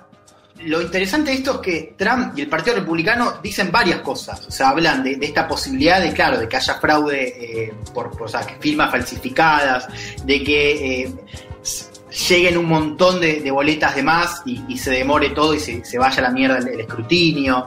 Eh, hablan incluso también de que hay, hay centros eh, donde se depositan estas boletas eh, que son directamente ilegales. Ahora vamos a hablar un caso, ¿no? O sea, son varias las acusaciones. Algunas son más directas, ¿no? O sea, como que esa es la fuente directa donde eh, se puede manipular, pero también por el sistema de procesamiento de esos datos. Ahora, ahora lo vamos a escuchar. A, a Igual, Trump. Juan, Juan Sí. el propio Trump ya votó anticipado también, lo cual es escandaloso para las acusaciones que él mismo hace. Claro, pero en persona. O sea, vos tenés dos, dos formas, en persona o en correo. O sea, Trump lo que dice es, Claro. el correo es el problema. Claro. ¿no? Eh, bien, ahora, lo que estamos viendo, y en base también a este discurso de Trump, y esto es muy importante y no quiero que pase desapercibido, es el Partido Republicano está librando una batalla judicial en este momento para anular una buena cantidad de esos votos por correo. Ah, bueno, ¿cómo es eso? Te pongo un ejemplo, en- eh, tres ejemplos rápidos. En Texas, los republicanos quieren anular 100.000 votos porque fueron emitidos en un centro de votación Mm. donde vos dejabas tu voto desde el auto. O sea, vos pasabas por el auto Bueno, los republicanos dicen que eso es ilegal y le están pidiendo al juez que anulen 100.000 votos. En Minnesota, que es un estado también de cerca del Midwest, están, lo que están diciendo es que eh, el deadline, vos en Estados Unidos podés mandar tu voto, o sea, el voto puede llegar incluso después del 3 de noviembre. Lo que están intentando hacer es acortar el deadline. Es decir, Sí. acortar el deadline para el día de elección. Entonces, todos los votos que vengan después, que ya se emitieron, pero van a llegar después, que sean anulados. ¿No? O sea que no, no pueden abrirse votos, a- abrirse, contarse votos posteriores al 3 de noviembre. Claro, y esto también está pasando en. Pero hay gente que por ahí ya votó, está votando y va a llegar más tarde, o sea. Claro, en Pensilvania. es como una de las grandes disputas, ¿no? Que Claro. hacer, si contarlos o no. Bueno, y en Nevada lo que, lo que están haciendo es, están inspeccionando el tema de las firmas de los, de los sobres para, lo que se dice es que van a montar después una, eh, una posible demanda judicial si en Nevada la cosa está pareja. Quiero que escuchemos lo que dice Trump acerca de este deadline, acerca de la posibilidad de que se siga votando, ¿no? Y de esta idea de que Estados Unidos no puede tener esta demora. Lo escuchamos al presidente. It would be very, very proper and very nice if a winner were declared on November 3rd instead of counting ballots for two weeks, which is totally inappropriate, and I don't believe that that's by our laws. I don't believe that. So we'll see what happens. Bueno, dice Trump, sería muy apropiado y muy agradable si se declarara un ganador el 3 de noviembre en lugar de contar boletas durante dos semanas, lo cual es totalmente inapropiado y no creo que se ajuste a nuestras leyes. Así que vamos a ver qué pasa. ¿Qué está diciendo o un poco cómo se interpreta esto? Bueno, acá le da voz a esta, o volumen a esta idea de que los republicanos tienen que cortar, o, o mejor dicho, la justicia tiene que impedir que se siga contando, entonces que se acorte el deadline ¿no? y que muchos votos por correo queden descalificados, queden anulados, o sea, no entren a jugar en eh, la elección. Es una batalla que tiene dos partes. Una está sucediendo ahora, con no tanto éxito, que es esta idea de intentar anularlo desde ahora, es decir, cambiar las reglas desde ahora, o sea, cambiar el deadline y ya de por sí asegurarse de que eh, ya en 3, al, al 3 de noviembre con votos que no van a estar en juego. Esta es una, una, una batalla que se está dando ahora y, y va a suceder también en las próximas eh, horas. Y en muchos casos la Corte Suprema está interviniendo. En muchos casos Mm. esto llega a la Corte Suprema que emite sus fallos. Recordemos, la Corte Suprema hoy tiene una super mayoría conservadora de 6 contra 3. Ahora, y acá hay un dato, ¿no? Antes de, pasar al segundo punto. En Pensilvania y Minnesota ya están separando las boletas que van a llegar después del día de la elección, algo que por ahora está permitido, porque se están preparando para eventuales demandas. O sea, ya están separando boletas previendo de que después de la elección, y este es el segundo punto, los republicanos emitan un montón de demandas para anular ciertos votos y cambiar el resultado, ¿no? Esta es una Ahora, posibilidad. para, para, para, porque si no estamos, eh, para volver a algo más grande, es Mm. todos estos intentos, artilugios, distintos tipos de, de- de los republicanos, de eh, que se cuenten, eh, que menos votos valgan. eh, primero que no tiene, lo- una cosa, por lo menos desde acá, que suena rara, es que no tiene que ver con ninguna infracción o algo que haya hecho mal el votante. ¿No? Eso es un dato relevante. Quiere decir, hay eh, en Argentina, por parte un caso, en pa- países parecidos al nuestro, a veces hay, ¿no? La anulación de un voto, que a veces se hace el momento en que si alguien va con, eh, con una identificación partidaria, ese tipo de cosas, ¿no? O en el momento del conteo, que la boleta está rota, que le pusieron, eh, no sé, una feta de salame, pero es el votante. Es, en realidad, la, la anulación tiene que ver con que el votante hizo algo mal o fuera de la ley. Acá no, acá hay un montón de gente, millones de norteamericanos de buena fe que están votando. Y de pronto la justicia dice, no, todos los votos de ustedes no valen porque ahora decidimos que del auto no, que el 13, eh, que si llega la, la boleta después. Es una cosa muy impresionante, ¿no? De, cuarte, cómo se cuarta la democracia ahí, muy, Claro, muy loco. Y no solo esto, acá estamos hablando, y esto lo han contado varias notas que, que son crónicas, que hablan un poco de, de- de- de estas operaciones. Esto es una operación a gran escala. O sea, lo que están Exacto. haciendo es tirar infinidades de, de- de demandas a ver cuáles llegan. Claro. ¿Por qué? Por dos cosas. Y Primero, porque- preparar el terreno, ¿no? Claro. Hay un dato. O sea, Trump en estos cuatro años puso más de 200 jueces federales. O sea, Trump, y esto es importante remarcarlo, realmente hi- hizo un... Lo que hizo Trump con las cortes judiciales, sobre todo los jueces federales, es un antes y después en varias décadas. O sea, realmente transformó la justicia estadounidense. Y puso como nunca antes una gran cantidad de jueces conservadores que votarían a favor de las demandas del Partido Republicano, sobre todo en la parte de apelaciones. Después también tenés la Corte Suprema. O sea, acá tenés una campaña a gran escala centrada en estos estados donde van con todo, a ver cuál entra y cuál no. Claro, si entran 3, 4, estamos hablando de cientos de miles, quizás millones de votos. Claro. Para dimensionar. O sea, esto, esto es una, no es algo eh, puntual que puede suceder en algún estado, no sé, como Nevada, como Minnesota. Esto es una, una campaña a gran escala donde la intención es que un gran número de votos, hablamos de más de cientos de miles, hablamos de millones, queden inhabilitados en esta elección. Vamos a ver qué pasa. Mm, Me parece que acá la clave es el margen de victoria, ¿no? O sea, cuánto, sí. en el caso de Kanye Biden, ¿no? Cuanto mayor sea el margen de victoria en estos estados, si es que gana Biden, bueno, Más difícil menos- hacer todo esto. Claro, más acotado va a ser esta- este espacio para emitir estas demandas. Cuanto más pareja, ahí vamos a ver primero más tensión en las calles, me parece que esto lo podemos Sí. contar. Y vamos a ver un escenario donde la corte pueda decidir o pueda tener la última palabra en uno o dos estados. Eh, Elman, ¿te animás a, a- Hay muchos mensajes y yo quiero que la voz de los oyentes esté, porque también a veces nosotros nos, nos enfrascamos eh, explicando una cosa y por ahí lo- el interés también de los oyentes eh, tiene otras eh, aristas también que me gusta Dale. decir. Si te animás, respuestas tuiteras, ¿sí? Bueno, dale. Eh, bien. Dice, bueno, mira, acá no es una pregunta, dice, lo más importante de esta elección, lo más novedoso es la reelección y ampliación del squad progresista de eh, eh, Ocasio Cortés y compañía. ¿Eso es así, sabes? Y Bien, amplían su bancada. Recordemos, acá se renueva la totalidad de la Cámara de Representantes, la Cámara Baja, donde está Cortés, y eh, la Cámara Baja, el Senado, un tercio, perdón, de- del Senado. Es muy difícil que los demócratas pierdan el control de la Cámara Baja, de la Cámara Alta, perdón, de la Cámara de Representantes, así como es muy difícil que Ocasio Cortés no gane en su distrito. Sí. El punto es ver qué pasa con el Senado. Y ahí hay que decir que los republicanos se juegan más. Hoy los republicanos controlan el Senado y tienen muchas bancas en juego, sobre todo en el sur y sobre todo en Georgia, donde una buena elección de los demócratas puede significar que vuelvan a controlar el Senado y controlen las dos cámaras. Y, Eso es lo que y está en juego respecto a la materia fracción, respecto a la, respecto a la fracción más de izquierda del Partido Demócrata que iba por ahí la pregunta, ¿sabemos si, si va a ampliarse esa bancada en esta elección? Y ya, ya tenés por las primarias, sí. O sea, todas esas personas van a reelegir, claro. Claro. sí. Y van a reelegir fuerte. Vamos rápido a otra. Dice, en Estados Unidos, pregunta Clau, ¿no llegan veedores de la ONU o de otros países a verificar nada? Eh, no, no. Yo, yo supongo que sí, pero no lo sé. No, no, no, no. Car- eh, digámoslo así, no vería el gobierno de Estados Unidos muy preocupado por si hay un control, ex- una auditoría externa a sus elecciones, ¿no? No, No, parece... una gran observación, Fede, sí, histórica. Sí, sí. ¿Eh?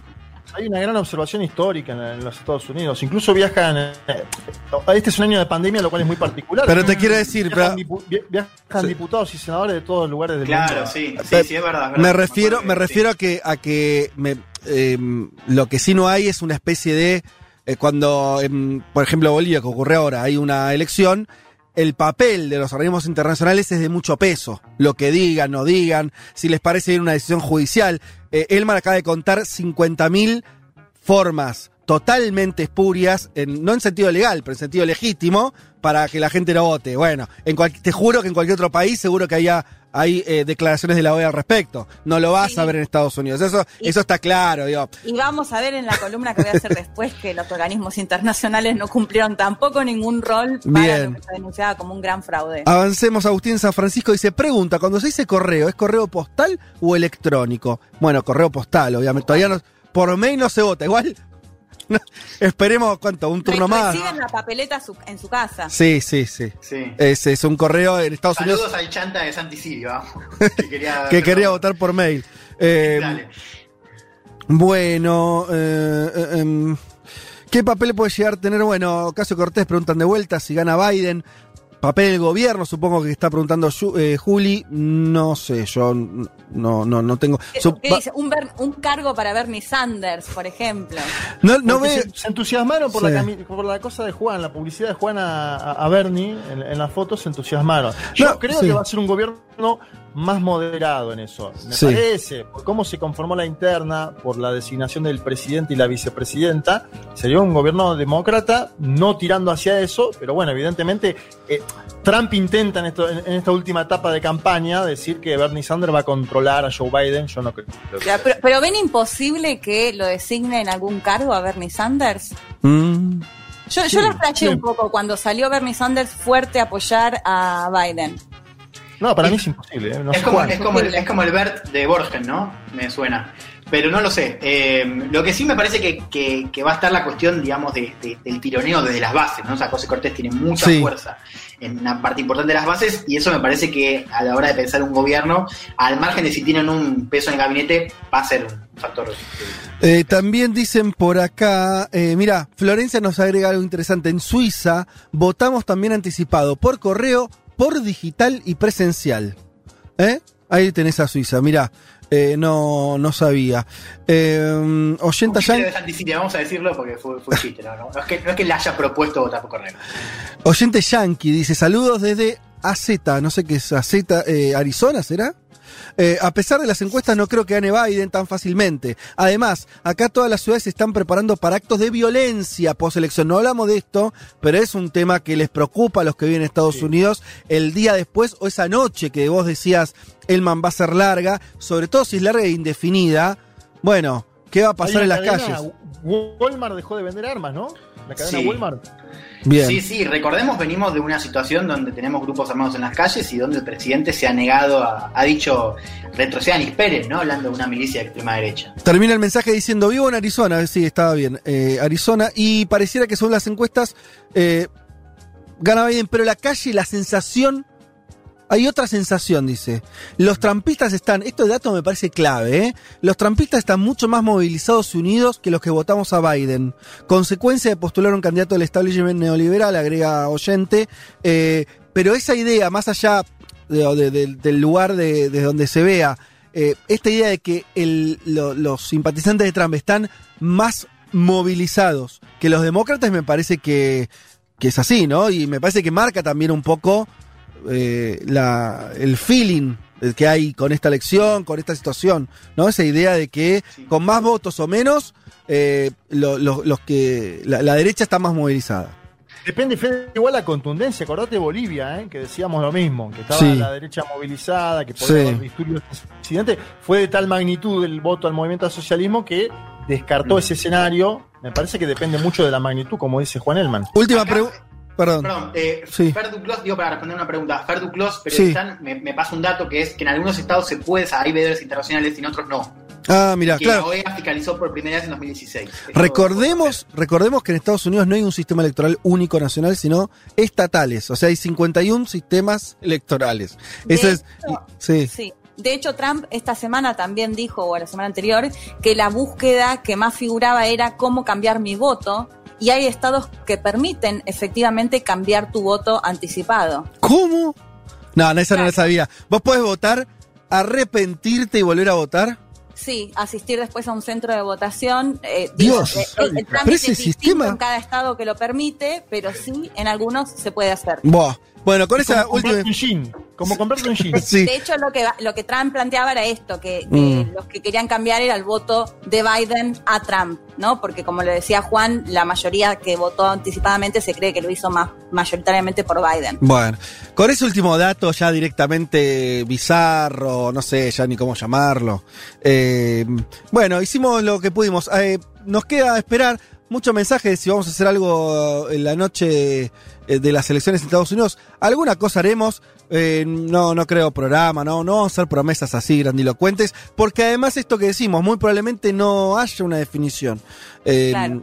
Entonces, bueno, en fin. Como ficha en Florida, ¿eh? Solo eh, eh, para aclarar esto y último dato cierro con esto, en la noche van a llegar, o sea, el 3 de noviembre van a llegar, casi seguro, sí, o seguro, Florida, que es uno de los primeros estados que va a llegar, Texas, Carolina del Norte, Georgia y Arizona. O sea, Bueno. ahí ya vamos a tener un pantallazo, como decía, los de Midwest no van a llegar, vamos a ver cómo le va a Biden en Florida y sobre todo en Texas.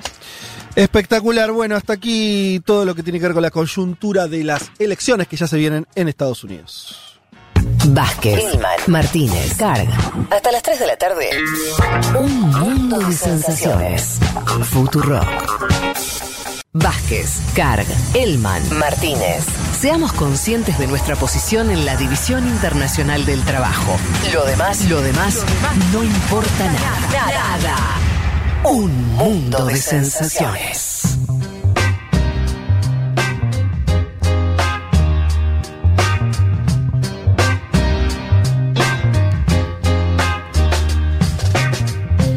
Bueno, aquí estamos de vuelta. Eh, ¿Cuántos mensajes? eh? La gente quedó preocupada con las elecciones en, Estados Unidos. No es para menos, no es para menos. Ah, teníamos que hacer la apuesta. Eh, ¿Quieren hacerla rápido ahora? Eh, yo ya dije, yo ya, mi voto anticipado que no voy a cambiar es eh, Biden gana cómodo y, y listo. Y todos los temores se disipan medio en el aire respecto Ahora, a... Fede, sí, me parece que yo estoy de acuerdo con hacer esta encuesta acá al aire. sí, Me parece un gran error sí. haber hecho la encuesta en Twitter, porque ustedes saben, cuando ¿Cómo en Twitter? Argentina dice algo, No. sale lo opuesto. Así Pero- que bueno, ya está, Trump no- presidente, según Twitter. No entendí. Ah, sí, en Twitter, no lo vi en Twitter. A ver, No, Los dos Twitter dice publicamos- que Biden gana, entonces Juan Elman, eh, Ah, con, con mucho atino a la trayectoria de Twitter Argentina, dice atención, porque si Twitter Argentina. Pero yo creo igual Elman que ya a esta altura me parece que no, Bueno. no influye. No influye. Porque también quería que gane Luis Arce Twitter Argentina y Luis Arce ganó en Bolivia. Yo apuesto a que gana Sleepy Joe Biden el mismo martes con los datos de Florida, porque el newsletter de Juan Elman me dijo que en Florida gana las elecciones en los Estados Unidos de América desde el 67 para acá. Una sola vez quien, gan- quien ganó en Florida no ganó la presidencia, desde el 67 para acá. Así que Sleepy Show. bien. Leti. Sí, yo creo que Biden va a ganar, bueno, cómodamente por el voto popular y para mí el colegio electoral va a estar ahí. un ¿Peleado? Más, peleado. O sea que ves algo de lío, ¿eh? ves un poquito de un bardo. poco de lío, algún berrinche de Trump, Sí. algo que nos deje Bien. que nos dé para Sí. hablar también. Un poco de telenovela, está bien. Sí. para mí gana Biden y voy a decir con Texas. Para mí Texas, eh, Texas o Georgia dan la sorpresa. Bueno, y nuestros oyentes eh, en Twitter también están votando, ¿eh? Eh, Por ahora, bueno, sí, Biden 81 a 19 le gana a Trump. Bueno. Eh, El pero, plebiscito en Chile, eso. claro, pareció el plebiscito en Chile. Eh, ya hay casi mil votos, pero bueno, entren y voten ahí. A ver qué. obvia- obviamente no es lo que uno quiere, decía que yo. Bueno, cada uno. eh, hay, hay análisis para todos los gustos. La verdad, con la presencia que hizo Trump es difícil por ahí imaginarse, ¿no? Yo estaba dentro, y esto lo dije al aire y lo vuelvo a decir, dentro de lo que creía que la presencia de Trump iba a ser muy mala para lo- los norteamericanos y no tan mala para los que no eran norteamericanos porque Estados Unidos iba a tener una política más aislacionista. Me equivoqué. La realidad demostró otra cosa. Demostró un Trump muy injerencista, muy, muy atento a conflictos internacionales, muy injerencista en, nuestro, en nuestra región, en particular en América Latina. Así que eso eh, no se demostró, por lo menos desde mi perspectiva de los hechos. Pero a lo que hoy, más allá de lo que te parezca uno y otro, vota quién te parece que va a ganar. Vamos a un rápido panorama de otras noticias que estuvieron ocurriendo en el mundo, si les parece. Em, decíamos que queríamos hablar algunas cosas sobre Bolivia. Bueno, ahí sí eh, se confirmó eh, en una noche que fue larga. Y al otro día, sobre todo cuando, al otro día no, hasta el martes, si no me equivoco, martes o miércoles, que terminó de hacerse el conteo final de los votos en Bolivia, finalmente sí hubo un triunfo arrasador del más boliviano. ¿Qué pasó desde ese momento? Se empezó a acomodar las fichas, como era lógico. Hay que decir que las fuerzas del gobierno de facto de Áñez y las fuerzas políticas eh, que, que combatieron electoralmente al MAS tuvieron actitudes, podríamos decir, más o menos responsables dado el escenario. Creo que sí. Eh, hubo algunas manifestaciones callejeras eh, bastante insólitas, sobre todo de lo que en Bolivia se llaman como protestas cívicas en Santa Cruz y en Tarija, dos eh, departamentos que había que el que el más no ganó, que tiene mayoría opositora. Hubo algunas protestas en las calles, gente que pedía intervención de las Fuerzas Armadas, que decía que hubo fraude. hubo, o sea, un fraude hecho por el más que estaba afuera del gobierno, por supuesto, y hasta diríamos perseguido en muchos aspectos, sin control del aparato del Estado y además eh, generando un fraude, no sé, bueno, de 25 puntos de diferencia, etcétera. Bueno, una cosa muy ridícula. Hubo un poquito de movimiento en los medios bolivianos respecto a esto, de darle un poquito de aire, pero la verdad que se desinfló rápido, en parte porque los propios dirigentes, me refiero a Camacho, a Tuto Quiroga, además, salieron medio a despegarse de eso, ¿no? A, a decir, bueno, eh, no, no podemos Tuto- no reconocer el Tuto triunfo de Arce. Tu- Fede Tuto Quiroga dijo tex- textual: No sean locos, no hagan locuras, no sean desquiciados, eso no sirve. El traspaso de mando es el 9. Eh, para- Ocho, ocho, ocho, perdón, el ocho, 8. Para lo que falta, eh. El 9 llega a Evo. claro. El 8 es el próximo domingo.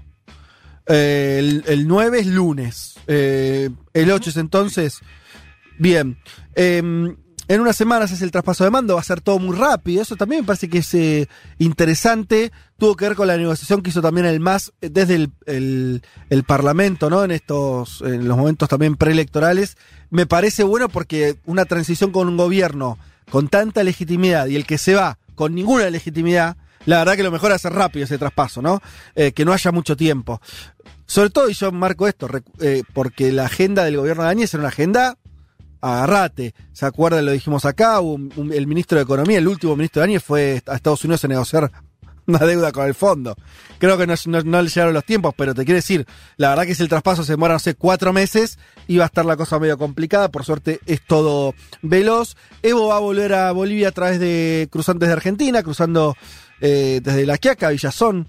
¿no? Los que hicimos alguna vez un viaje en Bolivia, conocemos esa frontera, eh, La Quiaca, Villazón, eh, que es, es, está buenísima y además del lado de Villazón hay, bueno, es una estación de tren, hay toda una cosa ahí que me imagino, me, me puedo imaginar ahí cómo va a ser el arribo de Evo Morales. Algo más que estuvo pasando respecto a Bolivia y que es interesante porque también te marca el clima al que estamos, no solamente en un país, sino un clima que es más bien global, que es las elecciones dirimen, en el mejor de los casos, dirimen la confrontación, pero al toque hay una especie de impugnación de legitimidad que es muy preocupante. ¿Qué pasó? La primera discusión que tuvieron los bolivianos después de las elecciones ya tuvo que ver con que supuestamente el MAS estaba cometiendo un nuevo acto de autoritarismo. Es complejo, ¿no? El MAS de vuelta, ganando por ese margen, el MAS que ni siquiera lleva a Evo Morales, eh, tiene una figura moderada al frente, etcétera, etcétera. De todas maneras, todo se acomodó el discurso, sobre todo de medios y opositores, para decir que una reforma de, mm, del legislativo, que ya tiene mayoría del MAS, eh, con, con la conformación previa, cambió un reglamento del Senado para eliminar un- unos artículos que fijaban que algunos procesos debían requerir dos tercios de, eh, de los legisladores para aprobarse. Y esto lo cambiaron por mayoría. Lo que salieron a comunicar los opositores es, bueno, ven, volvió la dictadura.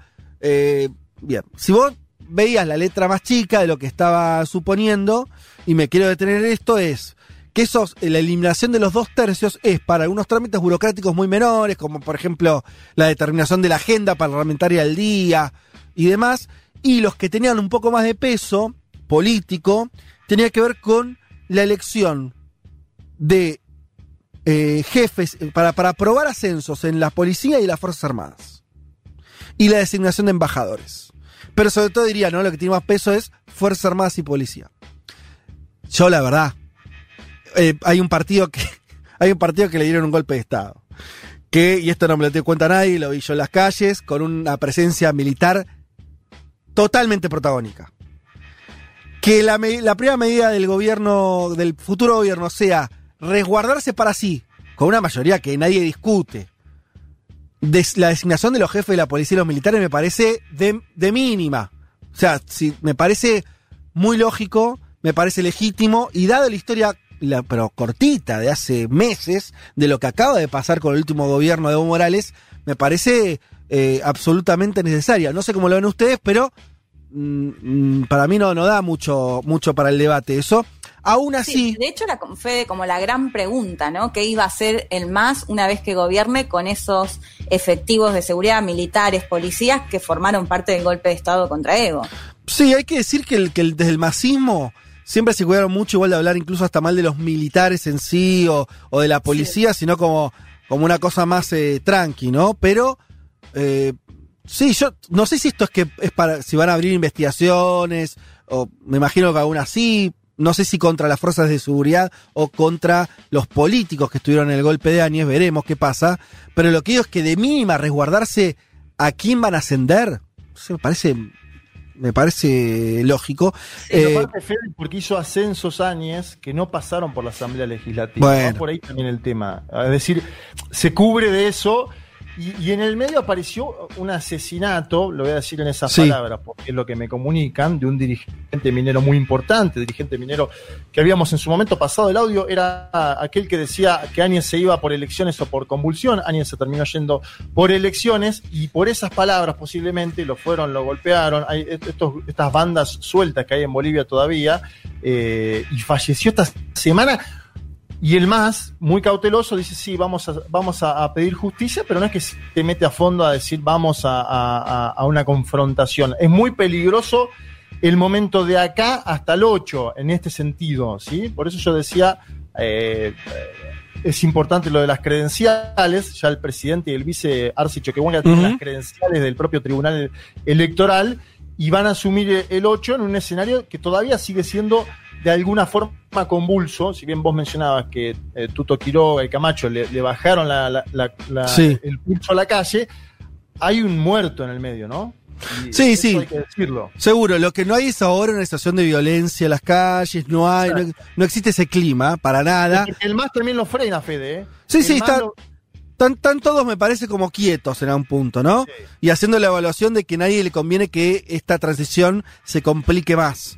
Eh, lo que sí veo, por esto, y por eso desarrollé lo del el debate por los dos tercios, ya se ve un poco la narrativa de la oposición por dónde va a ir, que es volvieron iguales, volvieron autoritarios, volvieron, ¿no? Esta idea de que es un más, o sea, es una idea un poco loca, el Max gana elecciones y después le dicen que es, eh, que es una dictadura. Y yo quería hacer mención a los dos tercios porque a veces queda eh, eh, esto, cuando vos ves el detalle de lo que querían cambiar, y la verdad que, que guardarte, que el gobierno se guarde la carta de a quién, a qué militares y policías asciende, me parece más que lógico dada, dado lo que está viviendo Bolivia, lo que, lo que atravesó Bolivia últimamente.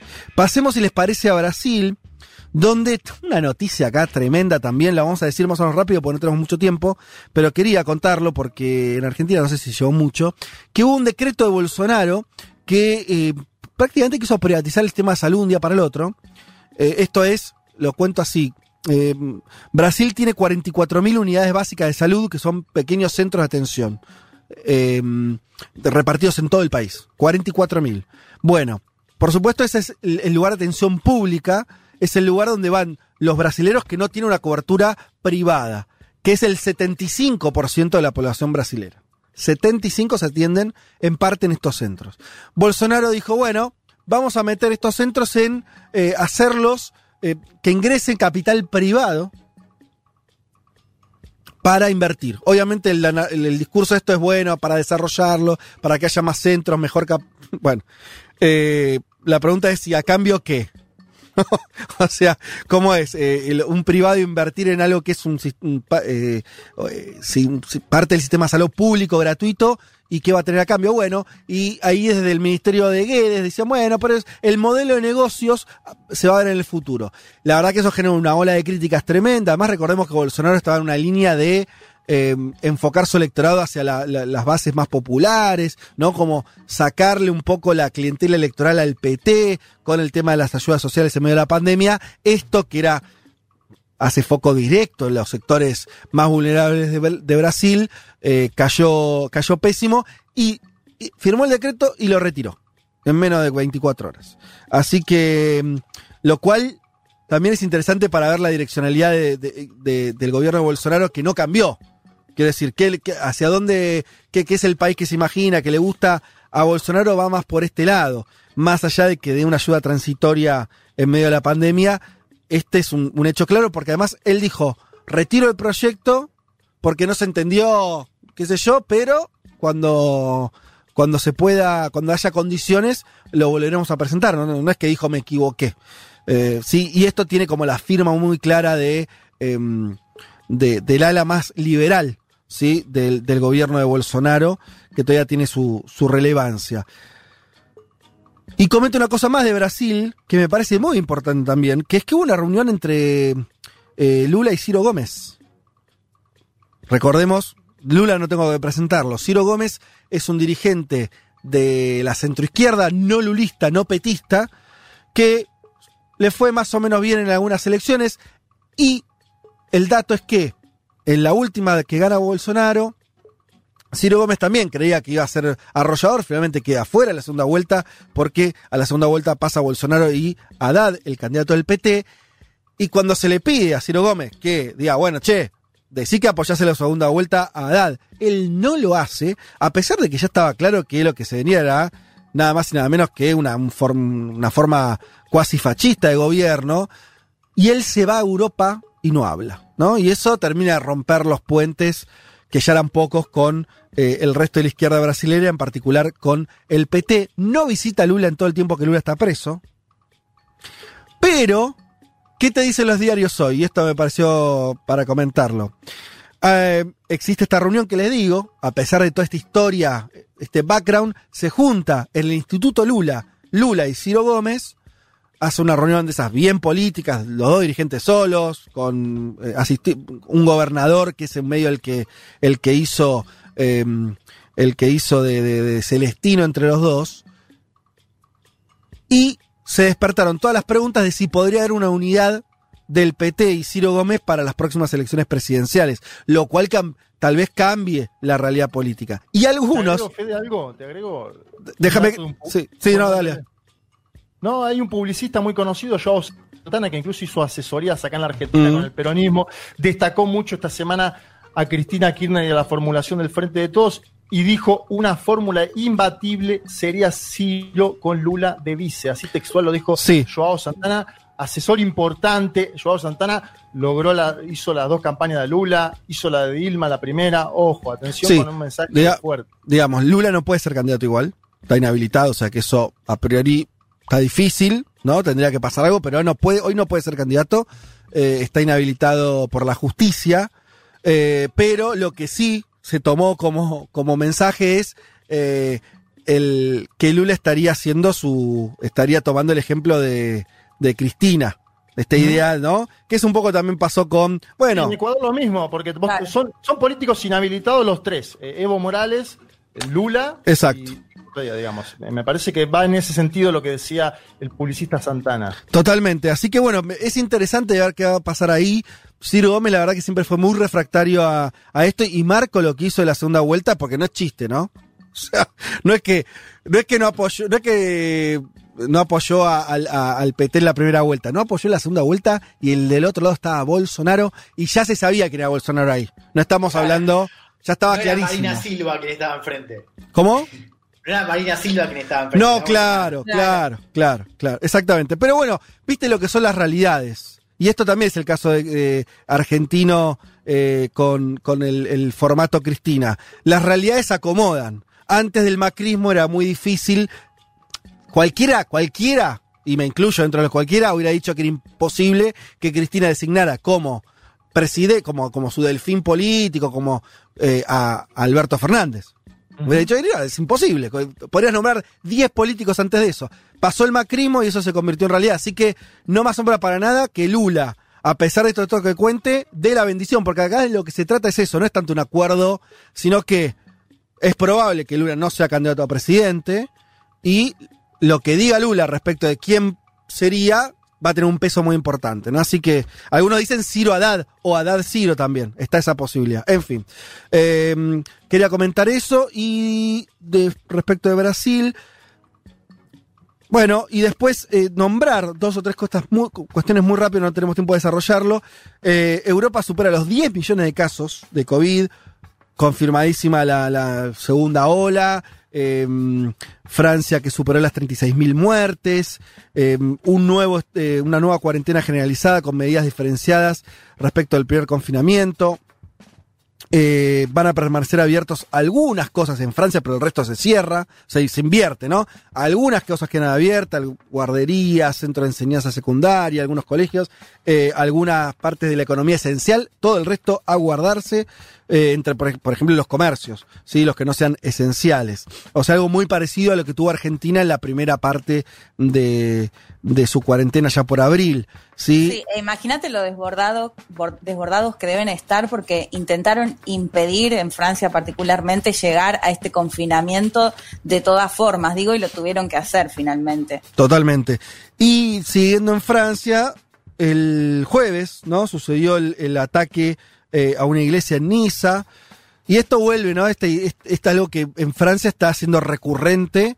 Lo vemos de hace varios años, cuando fue el atentado en, con, eh, contra Charlie Hebdo, contra ese periódico 2015. satírico. 2015, bueno, ya tenemos cinco años de una constante, ¿no? Cada tanto hay un, eh, una situación donde sectores que pueden ser miembros franceses en general, son gente que nació o vive en Francia, pertenecientes a, eh, este, a alguna corriente islámica que comete algún atentado. Eh, y, y, los franceses y la política francesa que no, no sabe bien cómo, cómo manejar eso, ¿no? Para, la única que tiene un discurso claro es Marine Le Pen, claro. y el resto está ahí viendo qué onda.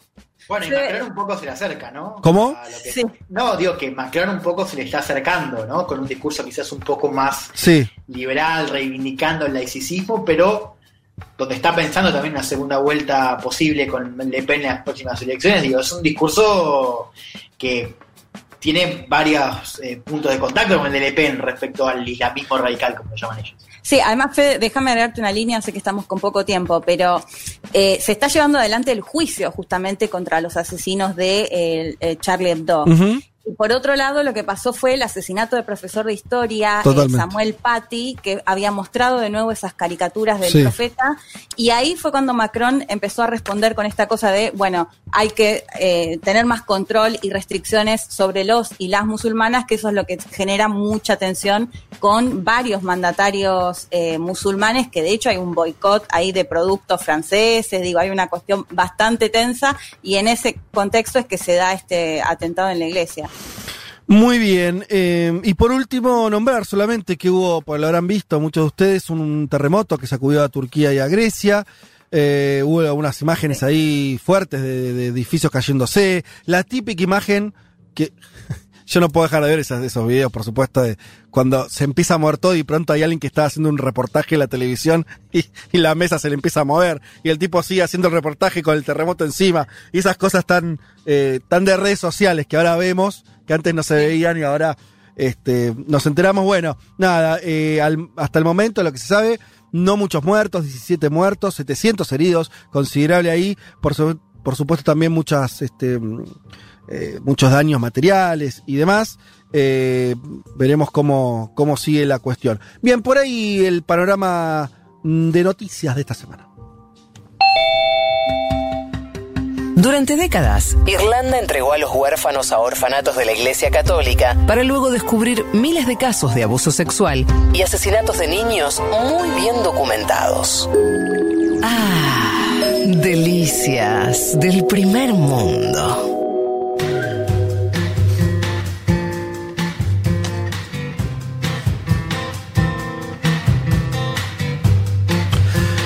Bueno, vamos a hacer la canción del mundo, la sección que nos prepara Pablo 30, el musicalizador de Futurock.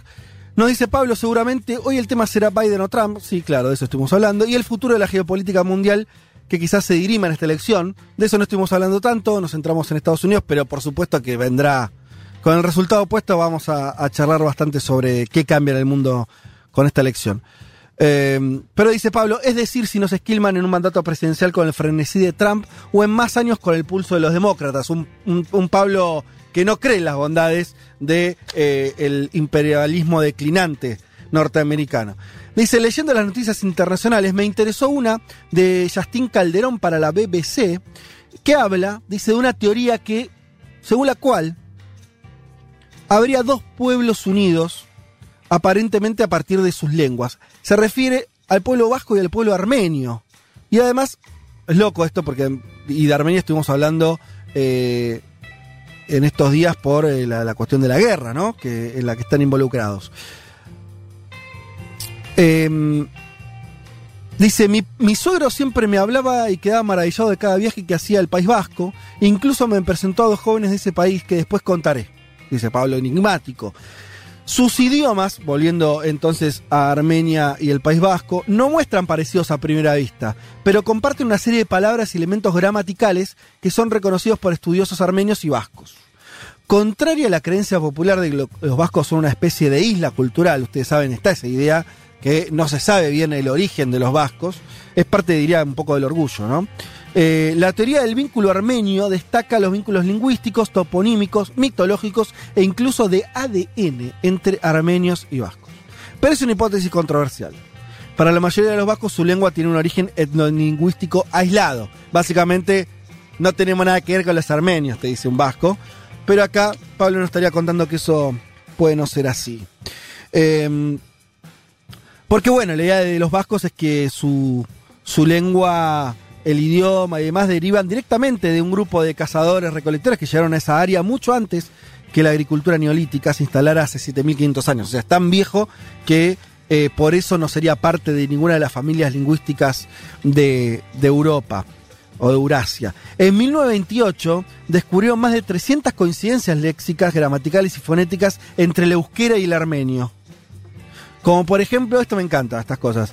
Eh, Sati y Sat, una, la primera en euskera, la segunda en armenio, significan todo, las dos lo mismo, que es porción o parte de algo. Sati y Sat. Y también Tegi, que en los dos idiomas significa lugar.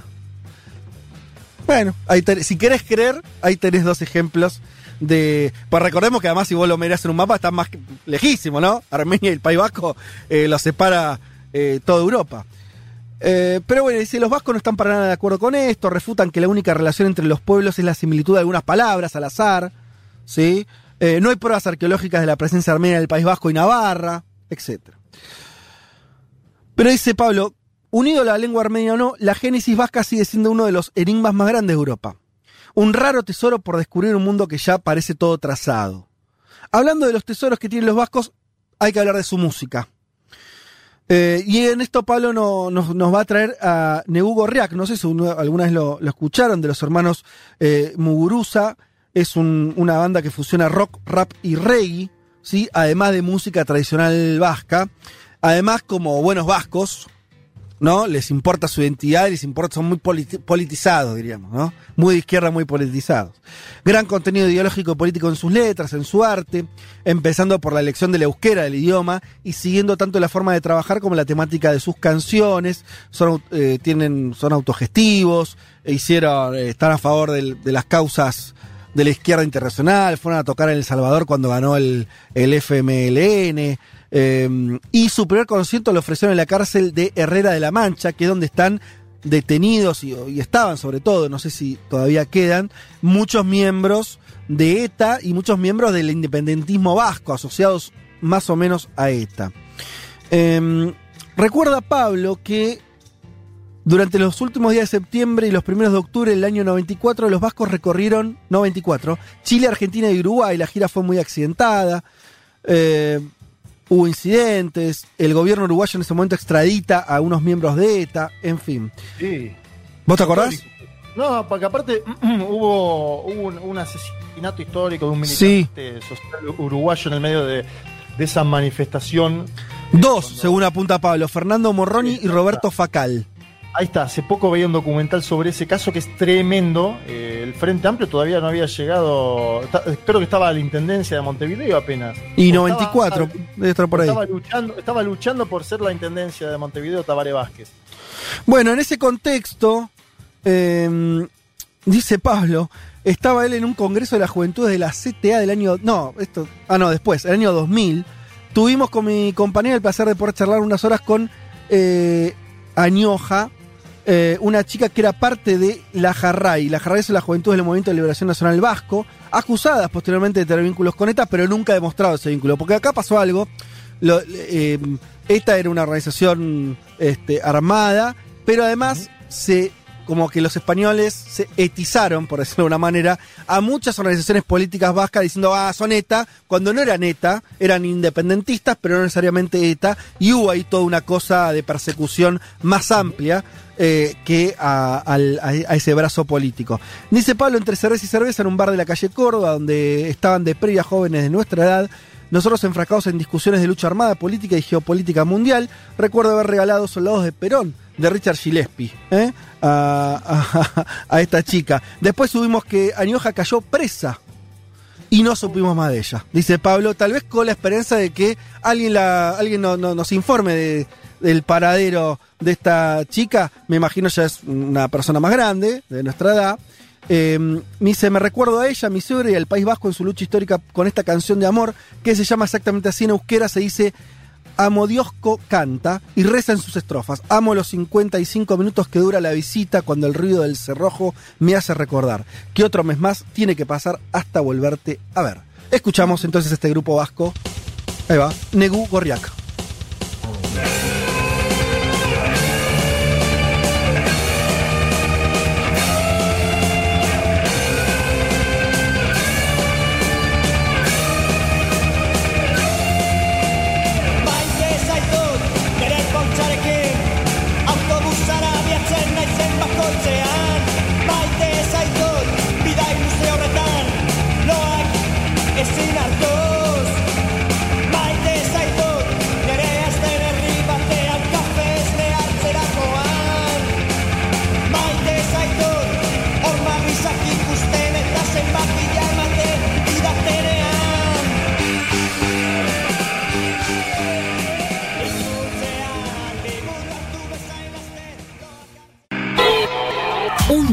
Sensaciones. Vázquez, Carl, Elman, Martínez. Ver las cosas desde un rincón del mundo te da otra perspectiva.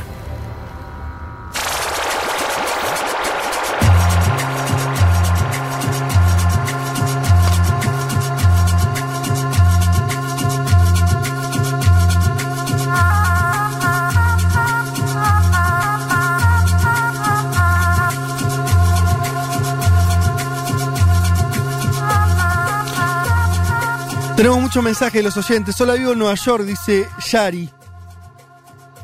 No doy más de esta angustia. Eh, Yari, socia uruguaya además, ¿eh? Vivo en Nueva York, no doy más de esta angustia. Yo creo que gana Trump. Esto es lo que pasa, la gente está con mucho miedo. Eh, va a ganar eh, por el colegio electoral y Biden va a tener 7 millones o más de votos que Trump, dice Yari, asustadísima. Em, bueno, acá nos dicen sobre este y la sociedad vasca enganchadísima con la serie Patria.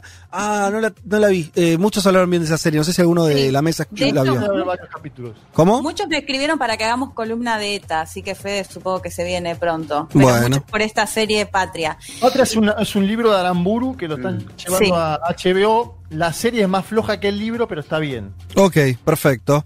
Eh, bueno, Y, y- y la pequeña Suiza les recomiendo que miren, que es un pueblo tellería que quería ser vasco y después quiere ser parte de Suiza. Es medio comedia, pero está bueno para verla hoy domingo.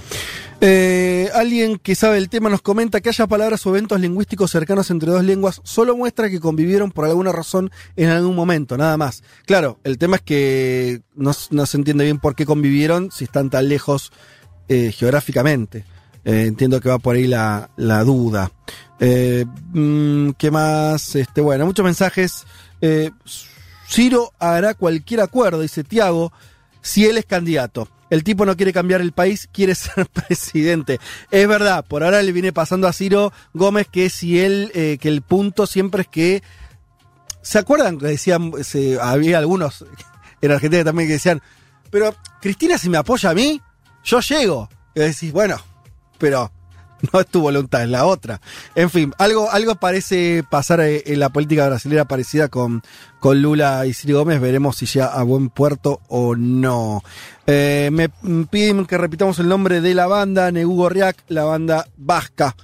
Bien, eh, nos metemos por no mucho tiempo. Vamos este, directo, mm, eh, Leti a. Perdón, Leti no, Juanma a hablar de Chile, donde pasó de todo, donde estamos con los efectos de ese de esa gran elección eh, que tuvieron los chilenos y que, bueno, que parece estar cambiando ya definitivamente el mapa político. Sí, vamos a preguntarnos eso, si cambia o no cambia el mapa político. Lo cierto es que hay un dato inicial, Fede, compañeros, impresionante, que son casi 6 millones de chilenas y chilenos que salieron a votar el domingo pasado por el apruebo, que estuvo cerca del 80% eh, en las urnas. ¿Y por qué es importante el dato de casi 6 millones de chilenas y chilenos? Porque nunca en la historia de ese país un candidato o un partido sumó esa cantidad, nunca.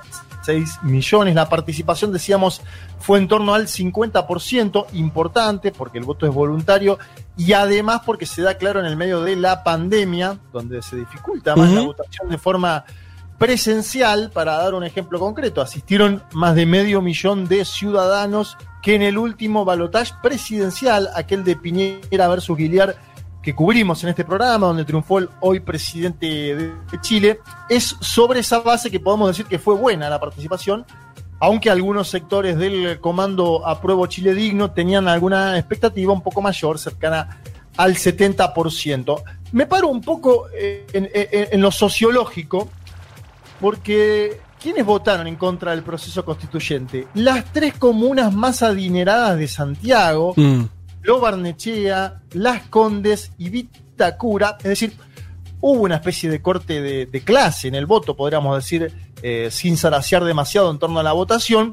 Y esto incluso, no es algo que lo diga alguien de izquierda, lo caracteriza el propio Sebastián Piñera, presidente de Chile, consultado por Chilevisión Noticias. Él habló sobre el voto en estas tres comunas acaudaladas y dijo que para él estas comunas ven al mundo distinto. A ver, Ah, bueno. ¿Y qué le dice a usted que solo tres comunas en la región metropolitana, Vitacura, Las Condes y Lo Barnechea, solo en ellas haya ganado el rechazo, además de, bueno, podríamos decir Colchane y también la Antártica, pero solo esas tres comunas con altos niveles de ingresos, ¿qué le dice a usted? que fue un fenómeno o una expresión muy universal. Yo creo que prácticamente en todas las comunas de Chile había mucho sentimiento, una necesidad de cambios, una necesidad de recuperar la esperanza y se canalizó en este proceso constitucional y en particular en el apruebo. Yo recuerdo que el 12 ¿Pero por qué noviembre... esas tres comunas no? Porque es comunas que yo creo que tienen una realidad muy distinta a la del resto del país. ¿No están conectados con la realidad del país? Están conectados, pero viven una realidad distinta. ¿Y por eso no tiene empatía con las necesidades que se plantean en este cambio constitucional? Yo creo que no hay un problema de empatía. La empatía es algo personal, no es de donde yo vivo, en una comuna o en otra. Son comunas de niveles de ingresos mucho más altos que el promedio del país, que viven una realidad distinta, y eso los hace ver el mundo distinto. Bueno, te voy a decir, ¿no? te voy a decir que está muy arriba de las explicaciones que da nuestra derecha local del voto. Está ba- bastante sincero igual. Yo coincido con lo que dice, Sí. claro, el mundo de manera diferente. No, pero además, le- eh, sí, pero está, diciendo, y sí, ven otra película. La, la verdad que me parece una honestidad, porque ni siquiera lo dice como algo, él medio quería escapar de esa. No, no, no, no le está festejando, no está, no está diciendo lo que dice en su momento Carrió de legitimidades segmentadas, ¿se acuerdan? Eh, eh, me- me- ¿qué? Mirá vos. en esa misma nota, sí, yo la traje porque me pareció una Sí. perlita cuando la escuchaba. Sí, y sí. Además, en esa misma nota, Piñera se intenta desmarcar ¿no? de sus dichos del año pasado. ¿Se acuerdan ustedes? Él habló de un supuesto conflicto bélico en el país. Bueno, la misma noche de la elección ya dijo que todo esto era producto de las movilizaciones a las cuales pacíficas. Es importante esto, es decir, él hace un cambio.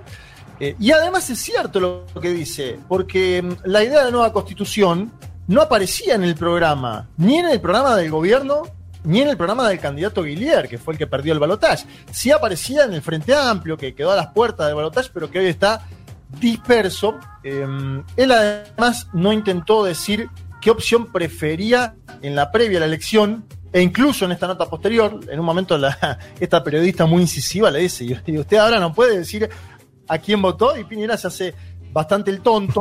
¿Por qué? Porque obviamente varios de sus ministros se habían manifestado contrarios al apruebo, aparecieron en la comparecencia temprana que hizo el jefe de Estado el día domingo, tras conocerse los primeros números, y mientras ya había miles que festejaban con un 20% escrutado Sí. en la, en la Plaza Italia, imágenes importantes. Eh, hay una imagen para mí en, en- en una bandera negra con dos palabras. Adiós general, que es, eh, la interpretación que hace una parte de, de quienes votaron eh, al apruebo.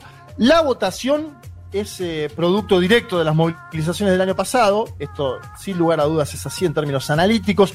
Podríamos decir además que es parte de un ciclo más largo que inicia en el 2006 con las movilizaciones estudiantiles secundarias, en 2011 con las movilizaciones estudiantiles universitarias, generación 2011 de la cual salen Vallejo, Jackson, Cariola, Sharp, compañía, es decir, que moldeó un poco la política institucional en la cual está Chile hoy, y 2016 con el movimiento No Más AFP contra las jubilaciones privadas. El año 19, me parece, el año pasado, fue el momento de mayor ebullición en esa línea de tiempo, una línea de tiempo que la veo como una impugnación a la idea de Estado subsidiario. La idea de Estado subsidiario es aquella donde eh, la función estatal es apenas, en el mejor de los casos, supervisar cómo los privados llevan adelante sus políticas en el plano de salud, de educación, de jubilaciones.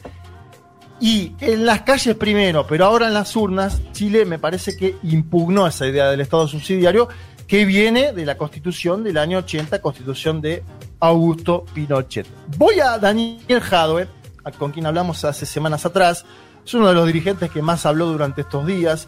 Todavía no me queda claro cuál es la valoración que de él hace gran parte de los votantes, pero bueno, eso lo vamos a analizar después a medida que se vaya haciendo eh, una lectura más fina de lo que pasó el domingo pasado. Eh, es un dirigente muy importante ¿no? del Partido Comunista de Chile.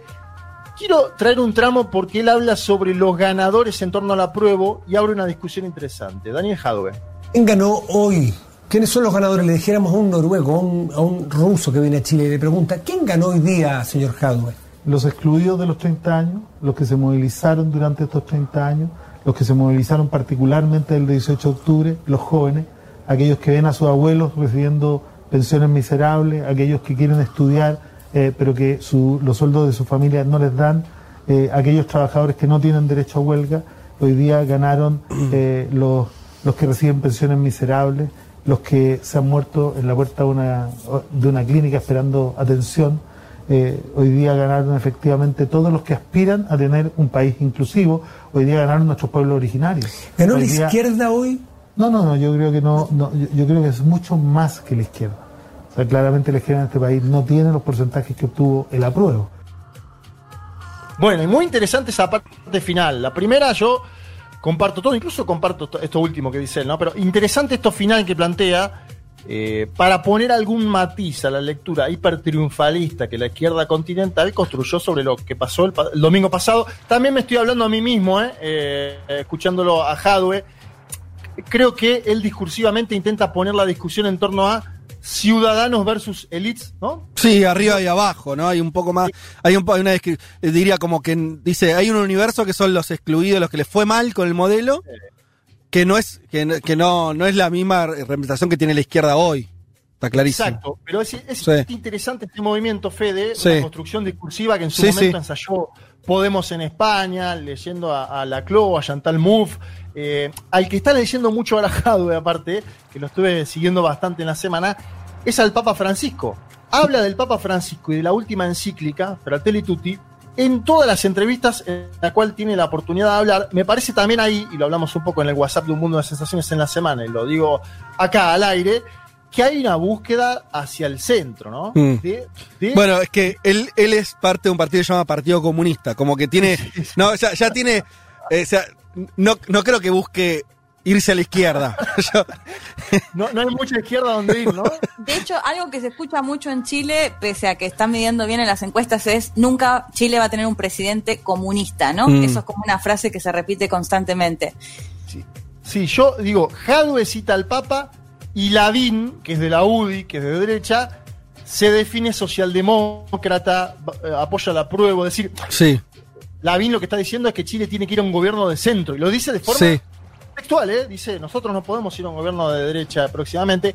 Eh, ambos parecen decir, tengo el voto duro de mi segmento, Claro. me muevo hacia el centro como para ensanchar la base electoral. Sobre esto igual son especulaciones, porque la elección presidencial queda bastante lejos. Primero en abril se votará la convención constitucional, que será paritaria, es decir, Chile será el primer país de este planeta en construir una constitución paritaria. Es un hecho muy destacado que hay que siempre eh, tomar en cuenta. Y además, una comisión del Senado aprobó el viernes destinar 24 escaños a los pueblos originarios dentro de lo que es esa constituyente. De aprobarse en la sala, en la sala plena del Senado, estos curules serían adicionales, ¿sí? Eh, y de los 24, 14 serían para los mapuches, algo bastante progresivo, pero que obviamente dentro de las derechas también va a traer algún debate. Eh, y hay un año entero, y en el año 2022 se tiene que hacer el voto de salida de esta constitución. En el medio, decíamos antes, elecciones de alcaldes y gobernadores y la propia presidencial. Por eso también es importante analizar cómo se da el doble movimiento entre constituyente y las otras elecciones. No, claro, fundamental. Y un dato sobre la Convención Constitucional que muchos preguntaban en la semana y que es importante. ¿Quiénes pueden ser candidatos para Mm. la Convención Constitucional? Bueno, aquellos que se inscriban en listas de partido, las listas de partido no necesitan eh, firmas adicionales, o aquellos que junten un 0,4% del total de votos emitidos en la última elección en el distrito en el cual se van a presentar. Esto es interesante para ver si hay o no un fenómeno de outsiders que quieran eh, involucrarse en la Convención Constitucional. Decía, lo vuelvo a decir, la lista de partidos no necesita firmas extras, si la de los candidatos independientes. Bueno, ya escuchábamos a Jadwe decir que no ganó la izquierda. El que sí piensa que ganó la izquierda A ver. es José Antonio Cast. Bien. Este pinochetista melancólico Sí. que cada uno Bolsonarista. Y cada, él cada 11 de septiembre tuitea que si no fuese por el golpe Allende, Chile hoy sería Cuba. Eh, bueno, este señor dice que la elección se perdió, es decir, asume que perdió, y señala a la derecha cobarde, textual, como la culpable del escenario del domingo pasado. Escuchemos un poquitito de José Antonio Cas porque no tiene desperdicio. Hoy hemos perdido una elección, es cierto. La perdimos por todos esos políticos de derecha cobardes que no estuvieron dispuestos a defender sus ideas y le entregaron todo a la izquierda y a los terroristas. Además de las encuestas que le mintieron descaradamente a los chilenos y hicieron que se quedaran en casa, haciéndolos creer que sus votos no harían la diferencia. Pero también es cierto que ganamos la convicción de que podemos triunfar al final de este proceso. Ganamos la certeza de que muchos chilenos tienen sentido común. La izquierda puede haber ganado este tiempo, pero aún queda mucho partido por delante. Mañana es el primer día de una larga carrera para recuperar el alma de Chile y defender la integridad de nuestra patria. Tranqui. Bien, ahí estaba todo épico de fondo, ¿no? Eh, Sí. Culpaba, yo creo que culpaba a Lavín y compañía de su fracaso, sin mencionarlos, sin nombrarlos directamente. Y decía, ¿no? Lo que escuchábamos, que mucha gente supuestamente, según su interpretación, no fue a votar porque las encuestas Mm. mintieron. Bueno, una especie de hipótesis ad hoc, ¿no? Con el diario del lunes. Bueno, igual podría ser eso también. Pensaba en esto de, de- de la participación. Digo, quizás efectivamente hubo gente que participó y no votaba en elecciones nacionales. Digo, porque el porcentaje es el mismo. Digo, al mismo tiempo que pasaba eso, también puede ser que gente de derecha se haya quedado. No, un poco lo, lo que me, me pasa con, con escuchando acá, digo, y supongo que, que- que hay un tono similar en algunos dirigentes de centro derecha, es que creo que si bien Lavín se está posicionando bien, digamos, está en primer lugar en encuestas de- en esta derecha post proceso, ¿no? O sea, una derecha, como decías vos, como socialdemo claro, una socialdemocracia, eso por supuesto lo vamos a discutir en otro momento. Eh, pero digo, me parece que hay lugar también para un liderazgo de, de- de derecha un poco más rupturista, o, o mejor dicho, un liderazgo de derecha que represente a, los, a los del rechazo. Quizás no Cast, pero sí me, me da la impresión de que puede surgir un liderazgo que, que incorpore la- el discurso del rechazo. Bien, Bueno, y no- eh, lo, lo que ahí, ahí te dejo, Leti, un segundo. Me, me parece interesante esto, este dato, porque él mismo dijo que está consolidando una lista fuerte para ir a la convención constitucional, CAST, buscando un guiño de parte de Chile Vamos. Atención, porque si todos se mueven hacia el centro, este señor que está en la extrema derecha se va a mover a la derecha, ¿no? Le está Claro. intentando tirar un guiño a Chile Vamos para incluso intentar algo unitario. Es decir, quiere pasar la página. Leti, te escucho y después No, que, para mí, ojo, hay que mirar a José Antonio Cast, uno por ahí se ríe, a veces los comentarios que hace, muy a la línea con Bolsonaro y demás, pero hay que recordar que en la última elección sacó, no me acuerdo ahora, pero entre un 7 y un 8%, digo, y podría claramente canalizar a gran parte de la derecha que está desconforme con lo que pasó, con esto que ve cómo se viene Venezuela y toda esa idea, digo, me parece que y además en las encuestas está ahí pisándole los talones tanto a Jadwe como a Lavín. Digo, Sí. na- na- no- tiene un apoyo nada despreciable para un ultraderechista como es Kass.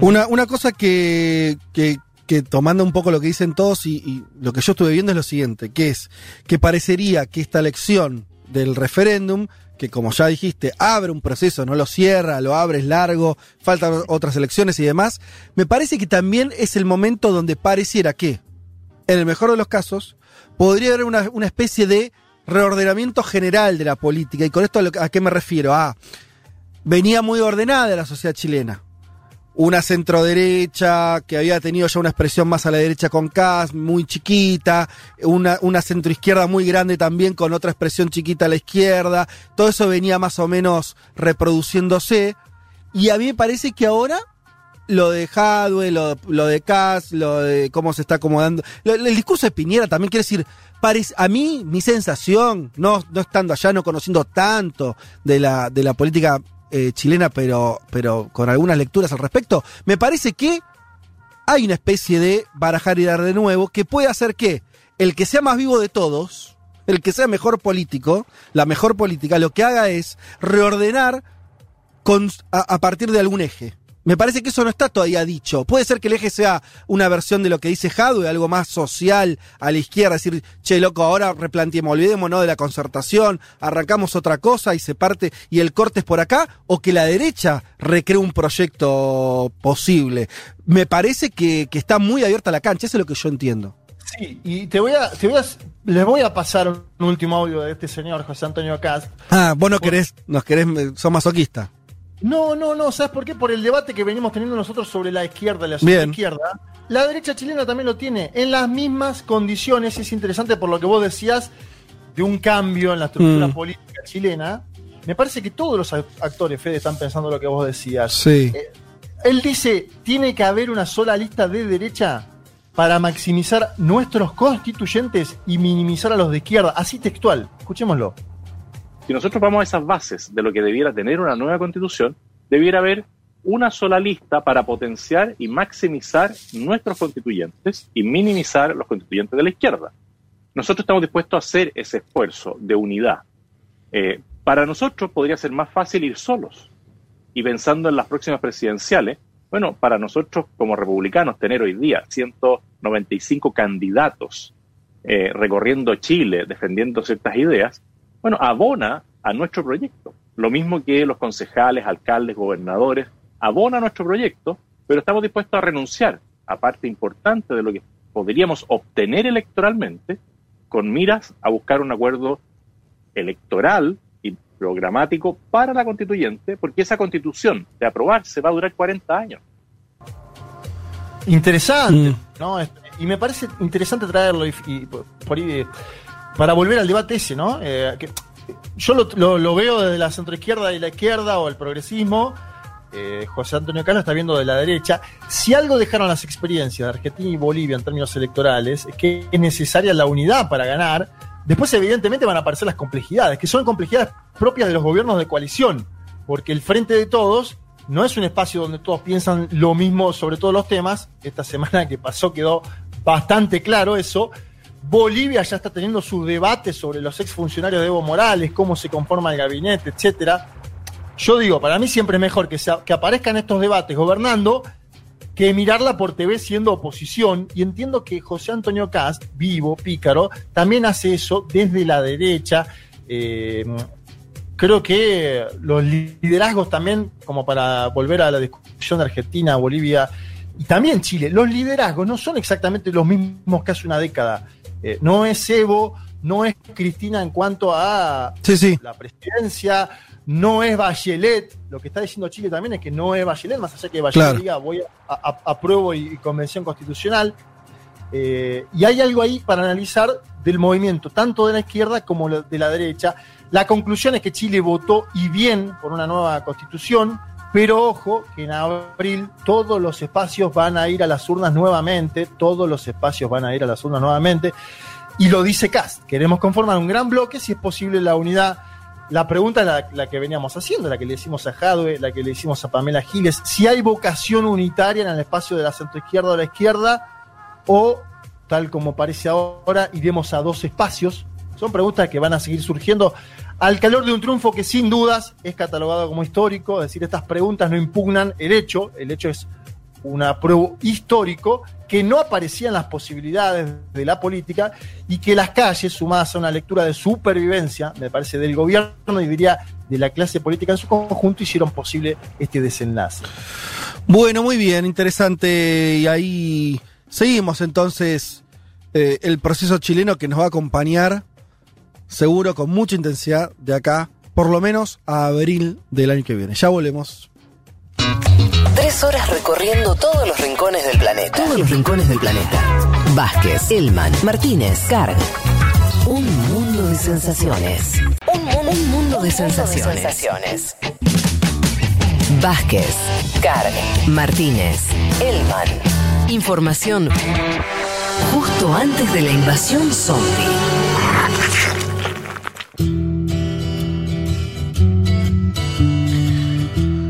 Les cuento que tenemos muchas novedades y sobre todo esta que paso a narrarles. En noviembre va a comenzar un nuevo curso virtual de Futurock. Esta vez el curso está a cargo de Sebastián Furman, que va a ser eh, un curso sobre la revolución musical de los años 60 y 70, de las décadas del 60 y del 70.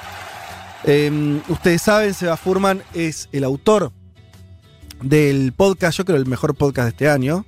Lo digo con Papito, qué buen podcast Humildad. hizo sobre Charlie García, qué bárbaro. sobre Charlie García. Lo pueden, los que, si queda alguno que no lo escuchó, lo buscan en Spotify.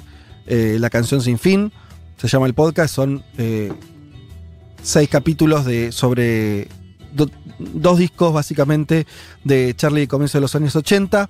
Eh, es un podcast increíble y, y con mucha información y análisis sobre la música. Eh, algo que, que a veces siempre, cuando se habla de los músicos, hablan siempre de anécdotas. Ah, un día Charlie se puso en pedo en el bar y le dijo al otro, eh, ¿qué hace? Y el otro le dijo no sé qué, y ahí eso es Charlie García. No, Charlie García es un músico. Entonces, lo, lo más interesante que tiene Charlie García es hablar de su música, y eso hace este podcast. Bien, Y como. Pasa vinilo aparte, Fede, ahí, ¿eh? Pasa vinilo. Sí, claro, él, te- él, él tiene los vinilos originales. el sonido de forma espectacular. Sí. Bien, eh, como hijo de esto, y además eh, Seba está haciendo todas las semanas una columna sobre música, sobre análisis musical en Furia DB. Como hijo de todo esto nace este curso para los, los que les guste mucho la música, les interese conocer más. eh, Furman va a ofrecer entonces eh, todas las semanas este curso virtual donde se va a analizar cómo fue mutando la forma de componer, de ejecutar y de producir música desde los precursores del rock de los 50 hasta la era digital de los años 80. El curso van a ser cinco encuentros durante los miércoles de noviembre y diciembre, obviamente vía streaming. Mm, el docente va a ser Seba Furman. Por ahí alguno, alguna participó del curso virtual de Gaby Borrelli, que se hizo ya hace unos meses. Esto es el mismo formato. La inscripción es abierta, no es necesario tener conocimientos previos de música y demás. Eh, y, y- Seba además es un gran docente en ese sentido, va a estar con su piano, mostrando ejemplos, tocando, va a estar buenísimo. Eh, sería, en otra época esto se llamaba apreciación musical, que suena medio escolar, eh, pero, pero bueno, los que estén interesados se meten en, en eventos.futurock.fm. ¿Sí? Ahí va a estar toda la información para cómo te inscribís. Eh, los socios de la comunidad Futurock tienen descuento especial, pidiendo el código en el mail de la comunidad, como siempre, con los libros y con todas las cosas que hacemos. No cuelgues, sumate al nuevo curso virtual de Futurock, la revolución musical de los años 60 y 70, eh, a cargo de Seba Furman. Eh, insisto, anótense si, como dijimos que era los miércoles a la noche, los miércoles, está el horario acá, me perdí. los miércoles, no, no está la hora, pero va a ser a, la, tardecita. Eh, para mí es una actividad de esas eh, que cuando termine el año decís, ¿qué hice en el año? Y si lo hiciste, vas a nombrar esto porque te va a quedar como algo, como algo lindo. A veces uno se pasa mirando demasiadas series en Netflix o cosas así. eh, y acá vamos a tener este, la chance, yo obviamente lo voy a hacer, la, la chance de tener eh, como, nada, además de un, momento que va a estar bueno, un- una, un- una instancia de formación musical que para los que les gusta la música, me parece que va a ser imperdible. Bien, dicho esto, nos metemos eh, con lo que habíamos dicho de, de algo que está agarrado a la primera parte de este programa, que tenía que ver con las elecciones en Estados Unidos. Y decíamos, hay un antecedente, hay un antecedente muy claro de qué pasa cuando la cosa está muy reñida electoralmente en Estados Unidos. Y, es un ejemplo que además termina con una victoria en los tribunales. O sea, quien decide eh, esa cuestión son los tribunales de Estados Unidos. Estamos hablando de la presidencia de George Bush en el año 2000. Leti, me parece que elegiste un tema perfecto para esta semana. ¿Cómo lo vas a encarar? Sí, bueno, en parte lo elegí justamente porque generó mucho temor y de hecho muchos oyentes lo estaban planteando, ¿no? Sí. Después de que cuando a Donald Trump le preguntan, bueno, ¿qué pasa si usted pierde ese martes y da a entender que podría llegar a definirse en la Corte Suprema, automáticamente una o uno eh, el, antecedente más próximo que se tiene en mente es justamente la elección del año 2000, cuando finalmente la justicia es quien termina eh, definiendo esa elección en la cual eh, asume George Bush hijo, ¿no? ¿Qué pasaba? Eh, para poner un poco en el contexto, porque si bien hay muchas similitudes, sí hay que decir que era un Estados Unidos muy distinto al actual, era un Estados Unidos que todavía no había vivido la crisis de 2008-2009, no había vivido todavía el ataque a las Torres Gemelas Claro. de eh, 2001 y que venía casi una década entera de un gobierno demócrata con Bill Clinton a la cabeza. Recordemos que Bill Clinton gobernó desde el 93 hasta el 2001 cuando finalmente le pasa el mando a George Bush. ¿Qué pasaba? Bueno, ese año en el 2000 se elegía el martes 7 de noviembre, siempre lo decimos, las elecciones en Estados Unidos son el primer martes después del primer lunes de noviembre, es decir, que siempre van variando, pero son, bueno, las mismas a través de una semana, digamos, ¿no? En ese 2000 era el martes eh, 7 de noviembre y quienes se disputaban justamente esta elección era, por un lado, George Bush, por supuesto, que es quien gana, pero sí me interesa contar un poco quién era George Bush. O sea, por un lado, por supuesto, el candidato republicano, pero a su vez era el gobernador de Texas. A su vez, era el hijo del presidente George H.W. Bush, que era quien había gobernado antes de Bill Clinton. Y a su vez era el hermano de Jeb Bush, quien era el gobernador de Florida. Y esto es un dato clave porque justamente todo el dilema de esta elección va a estar dado en eh, el estado de Florida.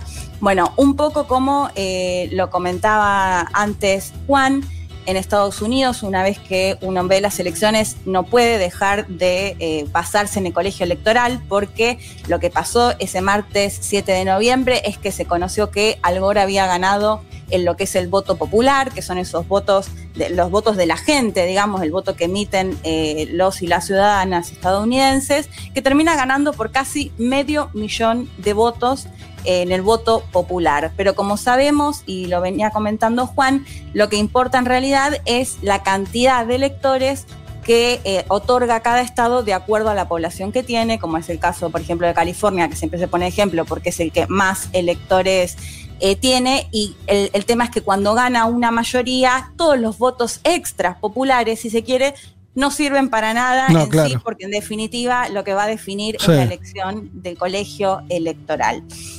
Bueno, como les decía, esa noche lo que se supo fue que el voto popular estaba eh, del lado de Al Gore. Pero la disputa y la mirada estaba sobre el estado de Florida. ¿Qué pasó? En ese contexto, algunos medios de comunicación empiezan a decir que el estado de Florida lo había ganado también Al Gore. Pero inmediatamente Fox empieza a decir que el estado de Florida lo había ganado Bush. Mirá. Y automáticamente el resto de los medios de comunicación Sí. también empiezan a hablar de una victoria de Bush en el estado de Florida. Eh, si les parece, para ir eh, analizando un poco todo lo que pasó. Perdón, y una, escuchamos- una mm, pregunta. eh, ¿El Estado de Florida además lo gobernaba ya el hermano? Claro, Jeb- ya era el herma- ya- ya era- Jeb Bush era el gobernador. gobernador Jeb Bush, el hermano de George Bien. Bush. Y, igual ahora lo vamos a contar porque Bien. claramente tiene Sí. importancia que Sí. toda la familia de Bush haya estado No, te, repartida. te imaginas que pasa en otro país, ¿no? Yo a- a- cada tanto, no, no quiero usar ese ejemplo, pero hay veces que uno naturaliza cosas porque es Estados Unidos y bueno, tiene una espalda, pero la verdad que, que, que bananero, ¿no? Bueno, vamos. Totalmente. No, y además ahora seguimos porque son muchas Sí, la- sí, las sí, conexiones de la familia y allegados. Eh, si les parece, escuchamos a eh, Juan Bataleme, que él es secretario académico del CARI, profesor de Relaciones Internacionales en la UBA y UCEMA, que nos contaba un poco acerca de eh, el contexto y lo que pasó ese martes 7 de noviembre. Si les parece, lo escuchamos. popular, Al Gore en la elección del 2000 ganó por, por muy pocos votos, le ganó a George, eh, a George Bush, algo parecido a lo que pasó entre Hillary y Trump, donde el voto popular fue un candidato, pero los votos electorales, y acá está la, acá está la clave, fueron a parar a George Bush. Lo interesante de la elección y que se terminó definiendo es que George Bush ganó con 271 votos eh, electorales y eso lo, lo transformó en el presidente número 43 de los Estados Unidos, ¿no? Ahora, acá viene lo, acá viene lo interesante. No teníamos pandemia, un complejo comunicacional arduo, cierto, comple- complejo justamente, que va a demorar la elección un mes por lo que sucedió en Florida. Muchos señalan de que la Corte Suprema de Justicia de Florida eh, le terminó dando la, la victoria a George Bush. Bueno, ahí nos comentaba un poco Juan Bataleme lo que pasó ese martes 7 de noviembre y acá vienen dos recomendaciones, sé que a los y las oyentes les gusta mucho cuando recomendamos las películas y series. Seguramente gran parte hayan visto Fahrenheit 911, me imagino que ustedes la vieron de Michael Moore, eh, eh, que está muy buena, se las recomiendo volver a ver al menos la primera parte en la que hace referencia a cómo llegó George Bush a la presidencia. De hecho, Michael Moore lo trata de comandante en jefe de los ladrones y ocupa del despacho oval, haciendo referencia y explicando muy bien cómo era toda esta conexión de los familiares y lo que comentábamos, ¿no? El hermano gobernador, el padre expresidente. Y otra película que la recontra recomiendo, que a mí me, me- lo dijo Juan Bataleme y justo vi que Tommy Aguerre también la recomendaba ayer, es Recount, Recuento, que es una película de 2008 eh, buenísima de HBO, se las recontra recomiendo que la vean en estos días, sobre todo porque en plena campaña electoral, eh, bueno, es mucho más eufórica la, la cuestión. Que ahí se muestra muy clara cómo va, va sucediendo toda la elección minuto a minuto, cómo ven los asesores de campaña, por un lado de Al Gore, y los asesores de campaña de Bush, cómo empiezan a decir... Mm. eh, bueno, los medios de comunicación están diciendo que ganó el estado de Florida, pero en realidad nosotros estamos viendo que en el estado de Florida los números están muy ajustados y cuando hay una diferencia menor a 1 o un 1.5, que, que era exacto, eran Sí. menos, eran muy Menos de un punto. votos, algo de 700 votos, una Sí. cosa por el estilo, ellos pueden pedir que se haga el recuento. ¿Quiénes ¿no? son ellos? Los demócratas. Bueno, cualquiera supongo que puede pedir que sea el recuento, sí. Los republicanos. Claro, bueno, pero Sí. los, los- los interesados acá Eran eran lo- los, demócratas. los demócratas. De hecho, en toda esta película es buenísima porque se puede ver que eh, todo siguiendo, por eso remarco lo de los medios de comunicación porque tiene muchísima importancia. Una vez que se instala la idea de que ganó un que ya está Sí. un presidente, es muy difícil Claro. dar marcha atrás con Y eso. sí. Entonces en esta película se ve muy bien toda esta situación, incluso eh, Al Gore, que además no lo dije antes, pero hay que recordar que era el, vicepresidente de Bill Clinton, había sido el, vicepresidente de las administraciones de Bill Clinton, lo llama a Bush y lo felicita, o sea, le reconoce su victoria, y en el trayecto en el que está yendo a dar un discurso, a asumir su derrota, sus asesores descubren que había fallas en la forma de contabilizar los votos y le dicen, no, no, no, no, no digas que sí, porque ahí ya está. Si los medios de comunicación lo dicen y el otro candidato sí, ahí ya está. reconoce la derrota, ya estamos. Ah, pero yo no tenía, para este dato me parece buenísimo, yo no tenía la... No me acordaba de eso, no, en el momento no lo supe, pero que... eh, Que como es este, claro, como que está es- esa, ese dilema de parte del mismo candidato. O sea, que el tipo reconoce, al toque reconoce públicamente, y, o, o- cómo es la cuestión, lo llega a decir públicamente y después no va a... No, al- alcanza a llamar a Bush. Ah, lo llama. Muy bien en esta película del, Sí. del recuento que les decía. Alcanza a llamar a Bush y cuando estaba por dar el discurso de la Público, derrota, ahí sí, claro. Ahí los lo frenan. desesperados por decirle, pero en parte también llevándose por lo que decían los medios de comunicación. Qué locura igual eso, ¿eh? que es una época en la que no existía el celular, no existía, Sí. o sea, sí el celular, pero no, no como ahora, Sí, internet y demás. Y los canales de televisión claramente eran la fuente Mm. para gran parte. Y bueno, acá cuando, acá en la película al menos te lo demuestra, como en, en algunos asesores de la campaña empiezan a mirar los números y dicen, esperen, esperen, porque en realidad el estado de Florida no son los mismos números que están mostrando en los canales de televisión. Acá hay una diferencia muy, muy mínima y ahí es cuando le advierten al Gore antes de que dé ese discurso de derrota, Bien, bien, bien. digamos. Bueno, Sí. todo esto se puede ver. Si les parece, escuchamos nuevamente a Juan Bataleme, que lo decía, es el secretario académico del CARI, que él explica un poco y ahora lo analizamos mejor. ¿De qué se empieza a acusar o, o qué es lo que empiezan a cuestionar los demócratas acerca de por qué no había ganado Bush eh, la elección en el estado de Florida? Lo escuchamos.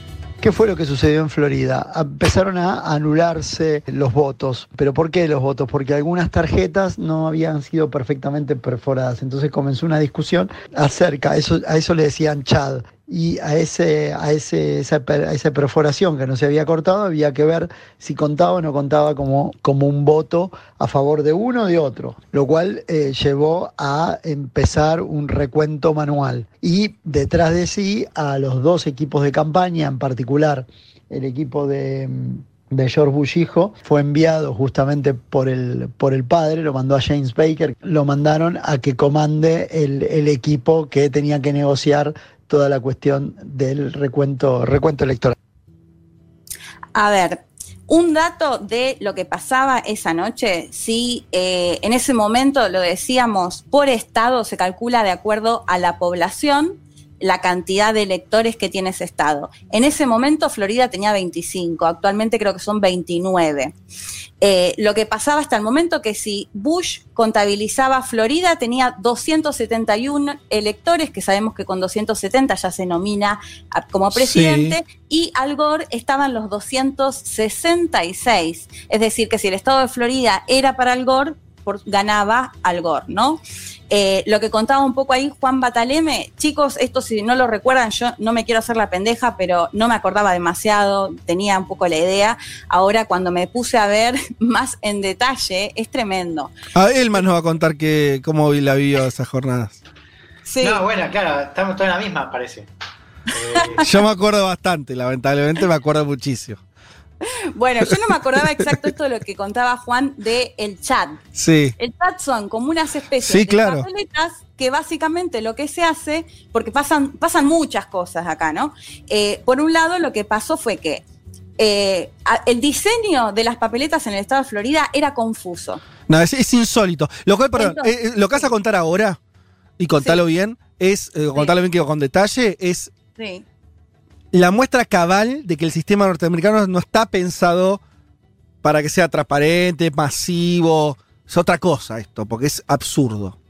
Totalmente. De hecho, eh, bueno, ahí, lo cuento. Pero Sí. son dos cosas. Por un lado, el estado de Florida lo había diseñado de tal manera Mm. que cuando intentaban, que supuestamente lo habían hecho con letras grandes para que la, la gente más mayor lo lea bien, eh, cuando iba a emitir su voto, que básicamente en este chat se hace con una perforación, es decir, vos pones el candidato y se perfora en ese candidato, o sea, haces un huequito en esta papeleta. Sí, era como una papeleta de cartón que vos lo veías y, y- y eso. Pinchabas, pinchabas, es como un pinchecito. Sí, ¿no? Entonces vos una cosa, perforabas sí. esa parte en el candidato que, que te Sí. gustaba o que querías. Bueno, pasan dos cosas. Por un lado, era muy gráfica, desde la gráfica era muy confuso ver el candidato que querías votar. Entonces, gran parte estaba confuso entre votar al Gore y a un candidato independiente, porque recordemos que en Estados Unidos siempre hablamos de republicanos y demócratas porque son los que más posibilidades tienen de llegar, pero se presentan un montón de otros candidatos independientes. A tal punto fue tan alevosa esta confusión desde la gráfica que el propio candidato independiente salió a decir en los medios de comunicación, miren, yo no creo que esa cantidad de miles de personas hayan votado por mí. Claro, sino que yo creo que se confundieron. Le adjudicaron un montón de votos a, la- a una tercera fuerza que, que era muy chiquita. Claro, eh, pero era porque cuando Por el diseño. era muy confuso a ver a quién le ponías realmente. Pero digo, el propio candidato saliendo a decir, miren, yo creo que esos votos no eran para mí, eran para el Gore y se confundieron. Eso por un lado. Por otro lado, que es el más grave y el, el que más dilema generó, es que lo que pasa una vez que se perfora y se vota en este chat, se pasa por una máquina. Y esta máquina a veces, si no está bien perforado ese agujerito, no lo toma y lo anula. Lo, lo lee mal. Porque era, una, máquina como una cosa de computación de los años 60, de eso de las tarjetas perforadas, que es algo muy viejo, y entonces después metían esas tarjetas para supuestamente hacer el conteo rápido, y no sé qué cuánta estupidez más. Eh, me- mete las tarje- la tarjeta la meten en una computadora que la lee, ¿no? Lee el resultado. Y el tema es que como estaban no del todo bien perforadas, esa compu después leía resultados falsos positivos, diríamos hoy, ¿no? Y como, los anulaba. Y los anulaba, exactamente.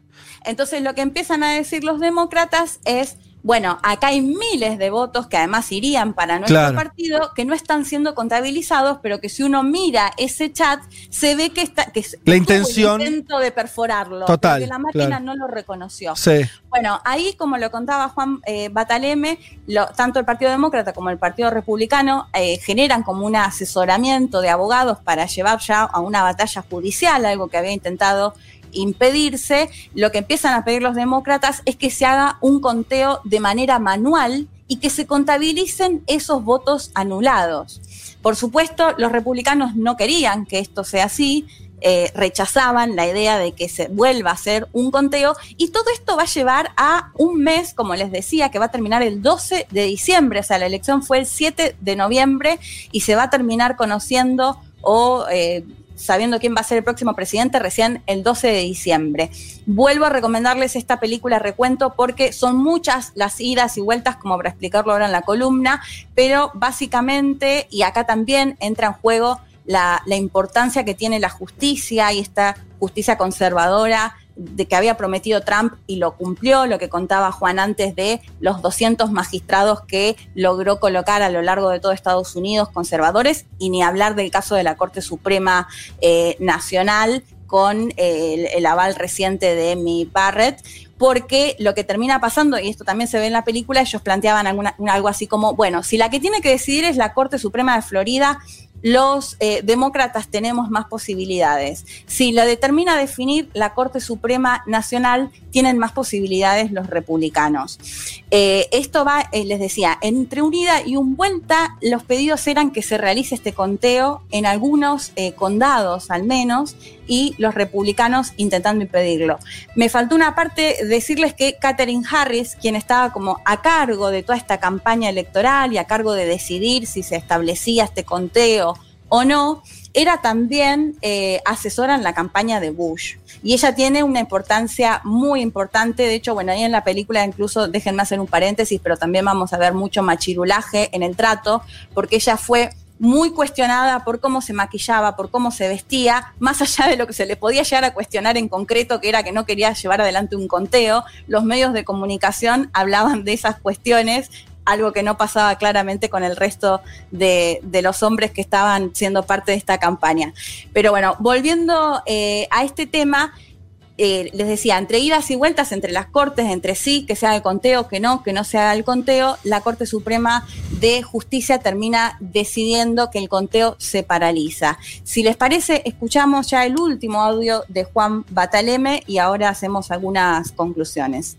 ¿Sucedió esto? Bueno, en, en primer lugar, porque una cadena televisiva dio eh, ganadora al Gore. Pero inmediatamente que eso sucede, otra cadena, Fox, da por ganador a George Bush. Eh, y ahí se comienza, el, comienza lo que va a ser una, larga, una larga noche, porque ninguno de los dos estaba dispuesto a reconocer eh, la derrota y empezaron a aparecer todo este, todos estos cuestionamientos acerca de los votos anulados, los votos emitidos válidos. ¿Qué es lo que trataba Al Gore de que se inicie un recuento de, de, los, de los votos, pero esos recuentos eh, los va, van a ser obstruidos sistemáticamente por el equipo de, el equipo de Baker y la Corte Suprema de Justicia termina de, dar, terminar el, el, conteo, con lo cual le termina dando a, a, Bush una victoria en ese estado por 537,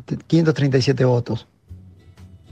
Bueno, ahí lo escuchábamos a Juan Bataleme. Otro punto, además de lo que tuvo que ver con este chat, con que, porque además lo que planteaban los demócratas es, bueno, no sabemos si Al Gore finalmente ganó en Florida o no pero déjennos contar los votos, déjennos sí, sí. ver qué votos emitieron. De hecho, las protestas que se pueden ver eran eh, todos nuestros votos valen o cada voto es válido, en referencia a que lo que querían saber era realmente qué habían votado los estadounidenses y las estadounidenses en el estado de Florida. Pero además, como si esto fuese poco, por otro lado, y esto también se puede ver muy bien en Fahrenheit, eh, Harris, que era esta mujer que les comentaba antes, contrata una empresa para que se saque del padrón, porque en el estado de Florida, quienes son ex convictos y no pagan después una, una multa para poder votar, no pueden votar. No sé si sabían ese dato, pero quienes estuvieron presos porque cometieron sí. algún tipo de delito, si después no pagan, no pueden estar empadronados. Esta eh, es, eh, Harris contrata una empresa para sacar justamente del empadronamiento a todos aquellos ex convictos. Claro. Y lo que se descubre después es que, por ejemplo, si había un Facundo Vázquez que había cometido algún delito y no podía votar, Federico Vázquez iba a votar y no se lo permitían por ah, tener un nombre parecido. Mira Entonces, vos. Eh, eso sí. lo hacían a propósito, ¿no? Con claro. la idea de, bueno, en todo caso después tenés el argumento de decir, bueno, hubo un error en el nombre y eh, según Michael Moore, al menos 170 mil personas no estaban bien registradas, que además hay que decir que eh, los ex convictos, mayoría eh, afroamericanos o gente uh -huh. de menos recursos, que vota también mayoritariamente por los demócratas, ¿no? Así que eso también es un punto clave. De hecho, también lo que plantea Michael Moore, que hubo problemas con otras personas que estaban registradas en Texas, donde gobernaba Bush y eh, Bush George y sí. que terminan después en el estado de Florida donde gobernaba Ajá, hermano. O sea, las irregularidades son varias, lo que termina pasando, como les decía, los demócratas no logran que se realice el conteo eh, manual, que se contabilicen todos esos votos y lo que termina pasando es que eh, al no realizarse conteo finaliza con que en el estado de Florida George Bush ganó por 500 votos y por, por, ende se llevó los 25 electores de Florida de ese momento y termina ganando la elección. Ahora, Leti, te hago una pregunta, porque ahora, ahora con el desarrollo de lo que acabas de hacer, creo que entiendo un poco más el miedo del votante demócrata, porque eh, sería algo así como el temor tal vez esté en que la poquísima confianza en que el Partido Demócrata no sea pasado por arriba en cualquier instancia judicial. Quiere decir, es muy fuerte lo que contás, porque pusieron un presidente republicano con, con 500 votos de diferencia. Sí. Cualquier país normal, perdón, no, país no, cualquier centro de estudiantes de cualquier escuela por una diferencia de esa se, se cagan a piñas y hay tres recuentos, no uno. Y acá no hubo ninguno. O sea, es un nivel de. entonces, empieza a entender el temor a decir. Si el- a partir del- del 3, eh, ahora, la semana que viene, en, estas elecciones, llega a haber una instancia judicial, además de que los republicanos van a intentar hacer lo que sea, qué mala performance la de los demócratas en las institu- institucionalmente hablando, ¿no? Porque se lo llevaron puesto con nada. Con nada, Fede, y además, ¿sabés qué es tremendo? Que los republicanos decían que no se podía hacer este conteo manual, Sí. que iba en contra de la ley, que solo se tenía Sí, que sí. hacer en una cuestión de desastre natural, y descubren que en el propio estado que gobernaba George Bush sí decía que había que hacer un conteo, mm, eh, un conteo manual. Ajá. Pero bueno, digo, eh, y era justamente para su candidatura, ¿no? Qué más democrático que decir o que acceder a que se haga un conteo para que no queden dudas de quién es el ganador. Y de hecho, como vos decías, el temor, y, hay- y además el temor actualmente con Trump y esta justicia conservadora que logró Sí, a claro. su favor, digamos, ¿no? O sea, que está mucho Está mucho peor que hace, que claro, que, en los claro, 2000, que sí. George Bush.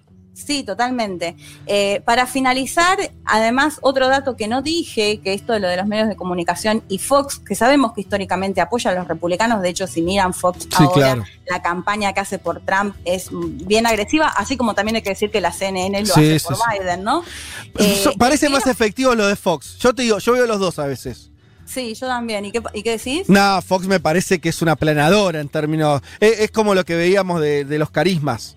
Es hermoso. Ves Fox y hay carisma, hay alma, hay. No, es hay- hermoso. Y ves O sea, CNN y ves eh, a Sí, uno. pero es hermoso. O sea, el- la oratoria que tiene como es.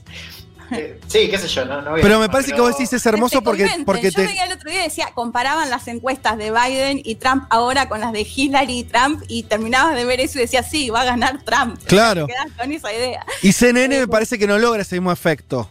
Puede ser, sí. Puede ¿No? ser. Hay una cosa más alambicada, más como eh, de- decir. eh, me- esta idea de, de- de como. de que no, no quieren que se vea tanto su inclinación, que igual es bastante obvia. Hay una cosa ahí que no termina de funcionar, me parece a mí. Sí, Pero puede bueno. ser. Eh, lo que no dije fue que el jefe de redacción de Fox, en ese momento, en el 2000, cuando era la elección, Sí. era John Ellis, que a su vez era primo de los Bush. Ah, o sea, era tranqui. primo de George Bush y Fox es el que primero pone en pantalla, ganó eh, Bush la elección, ¿no? Que va a ser tan importante. Y para cerrar, eh, me quedo con una frase que dice Michael Moore en este documental Fahrenheit 911, que si no lo vieron, se los recomiendo. Dice algo así, sabían que Jeb y Catherine habían hecho su trabajo meses antes, o sea, en relación al gobernador y en relación a eh, quien estaba a cargo de la, de la campaña electoral y de las elecciones en Florida. Sabían que el primo John defendía a la ciudadanía en la central de noticias de Fox y que si todo eso fallaba, siempre quedaba ese equipo con el que papi podía contar, la Corte Suprema de Justicia de los Estados Unidos. Digo, o sea, Sí. no puede encajar mejor Sí. en otro contexto que en este, en el que estamos, en el que se está viviendo en Estados Unidos actualmente. Salvo lo que, lo que con lo que abrimos el programa, ¿no? Que nos decía Elman también, que la victoria de Biden no sea por un estado clave, sino que se Claro. dé una barrida que hoy, está bien, puede ser o no, pero si ocurre ahí va a ser más difícil, ¿no? Dar, no sé, judicializar cinco estados. Recordemos que eh, Hillary pierde, pierde. No está, está pensando en Texas, no. Digo Sí. que Trump gana esos, esos estados con, con poca diferencia. Sí, sí. Para tenerlo en cuenta, digo. Y, y- y los demócratas no judicializaron nada ahí. ¿Cómo? Y los demócratas no, judi- no judicializaron nada ahí. No, no. No, te quiero decir, por eso, hay una actitud muy distinta de los partidos. Yo iba a Sí. eso, ¿no? Me parece que se ve eso. Hay una actitud muy distinta. Los demócratas siempre a la defensiva y los republicanos son una ofensiva. Eso, eso es recontra claro y es muy determinante en el juego político esas actitudes tácticas. Bueno, sabes que hay una discusión que es súper interesante y sintomática, que es esta idea que yo les contaba cuando hablamos de Ginsburg, esta idea de, de pacte court, ¿no? Esta idea de que los demócratas, de llegar a la presidencia y controlar el Senado, deberían meter más jueces para alterar el balance. ¿entendés? O sea, Claro. Hoy la Corte tiene nueve jueces, entonces lo que están diciendo algunos intelectuales y gente de la base es, che, no nos durmamos, o sea, cambiemos la regla, empezamos a jugar un poco más sucio y llenemos la corte de jueces con tal Sí. de mejorar el equilibrio. Sí. Y después hay una parte del partido, de hecho a Biden le preguntan sobre esto y dice, no, yo de esto no voy a hablar. Una decisión bastante astuta, pero hay también una tensión ahí respecto a cómo tienen que jugar los demócratas. Si tienen que empezar a involucrarse en alguna parte del juego sucio, o si tienen que seguir de alguna manera con esta idea de, sí, de, de tener... Vamos a ver qué pasa, pero no parece que le esté yendo muy bien, ¿no? Déjame agregar Sí, una sí. cosita, Fede, pero Sí. esto también lo que dice Juan se ve muy bien en esta película que les recomendaba, Recuento, porque al comienzo incluso los asesores de Al Gore querían dejarla ahí. O sea, hasta que algunos empiezan a decir, no, no, vamos a dar batalla porque esto claramente es muy mínima la cantidad de votos. Y todo esto se va a ver todo el tiempo diciendo, no, no queremos que la justicia sea la que defina esta situación, o sea, evitando eso, mientras que los asesores republicanos querían ir a la corte eh, de una, digamos, ¿no? Eh, de hecho, sí, ya déjame terminar esta idea, Juanme, y te dejo. Cuando la Corte Suprema decide este 12 de diciembre que no se hace el conteo, que gana eh, Bush, eh, los demócratas tenían posibilidades de seguir haciendo algo, pero se estaba dando durante ese mes fuertes protestas, movilizaciones. De hecho, cuando asume Bush es hueveado, o sea, le tiran huevos, hay mucha, mu- mucho malestar y lo que termina diciendo Al Gore es, primero, que no quiere seguir avanzando en, en- en otra posibilidad para ver qué podía llegar a pasar y lo que termina diciendo es, bueno, priorizo el país antes del el partido, ¿no? En esta Mm. idea de, bueno, respetamos la institucionalidad y hasta acá llegamos. Yo solo quería hacer algo de la dinastía de los apellidos en los Estados Unidos, un Sí. tema que es increíble porque siempre estamos hablando de los Bush, los Clinton, incluso te diría los Obama, ahora los Trump, la convención del partido fue toda de los familiares de Donald Trump, o sea, este es el país que después habla de los nepotismos en otros lugares del mundo, es increíble, ¿eh? lo, lo que vos mencionaste es el hermano, otro familiar que estaba en un medio de comunicación, es increíble. Todos. Y, y es parte de la historia de los Estados Unidos también, ¿eh? Esa es parte de la historia y se tiene que hacer cargo los Estados Unidos de esa historia de dinastías familiares que después señala nepotismos en otros lugares del mundo. Totalmente, Juanma, y más en este caso donde encima con estas denuncias de fraude están todos los familiares repartidos en, en todas las posibilidades ¿no? que, que existían. Bueno, Eh, sí. si les parece con esta, con esta denuncia al imperialismo declinante de los Estados Unidos, veremos cuán ajustado a la voluntad popular. El martes que viene, no falta nada. Eh, Estamos ahí, 48 horas. Y arranca la, arranca la historieta. Así que bueno, vamos a ver qué pasa y qué nos pasa. Federico Vázquez, Juan Manuel Carr, Leticia Martínez y Juan Elman. Un mundo de sensaciones. De la invención de la rueda a las stories de Instagram.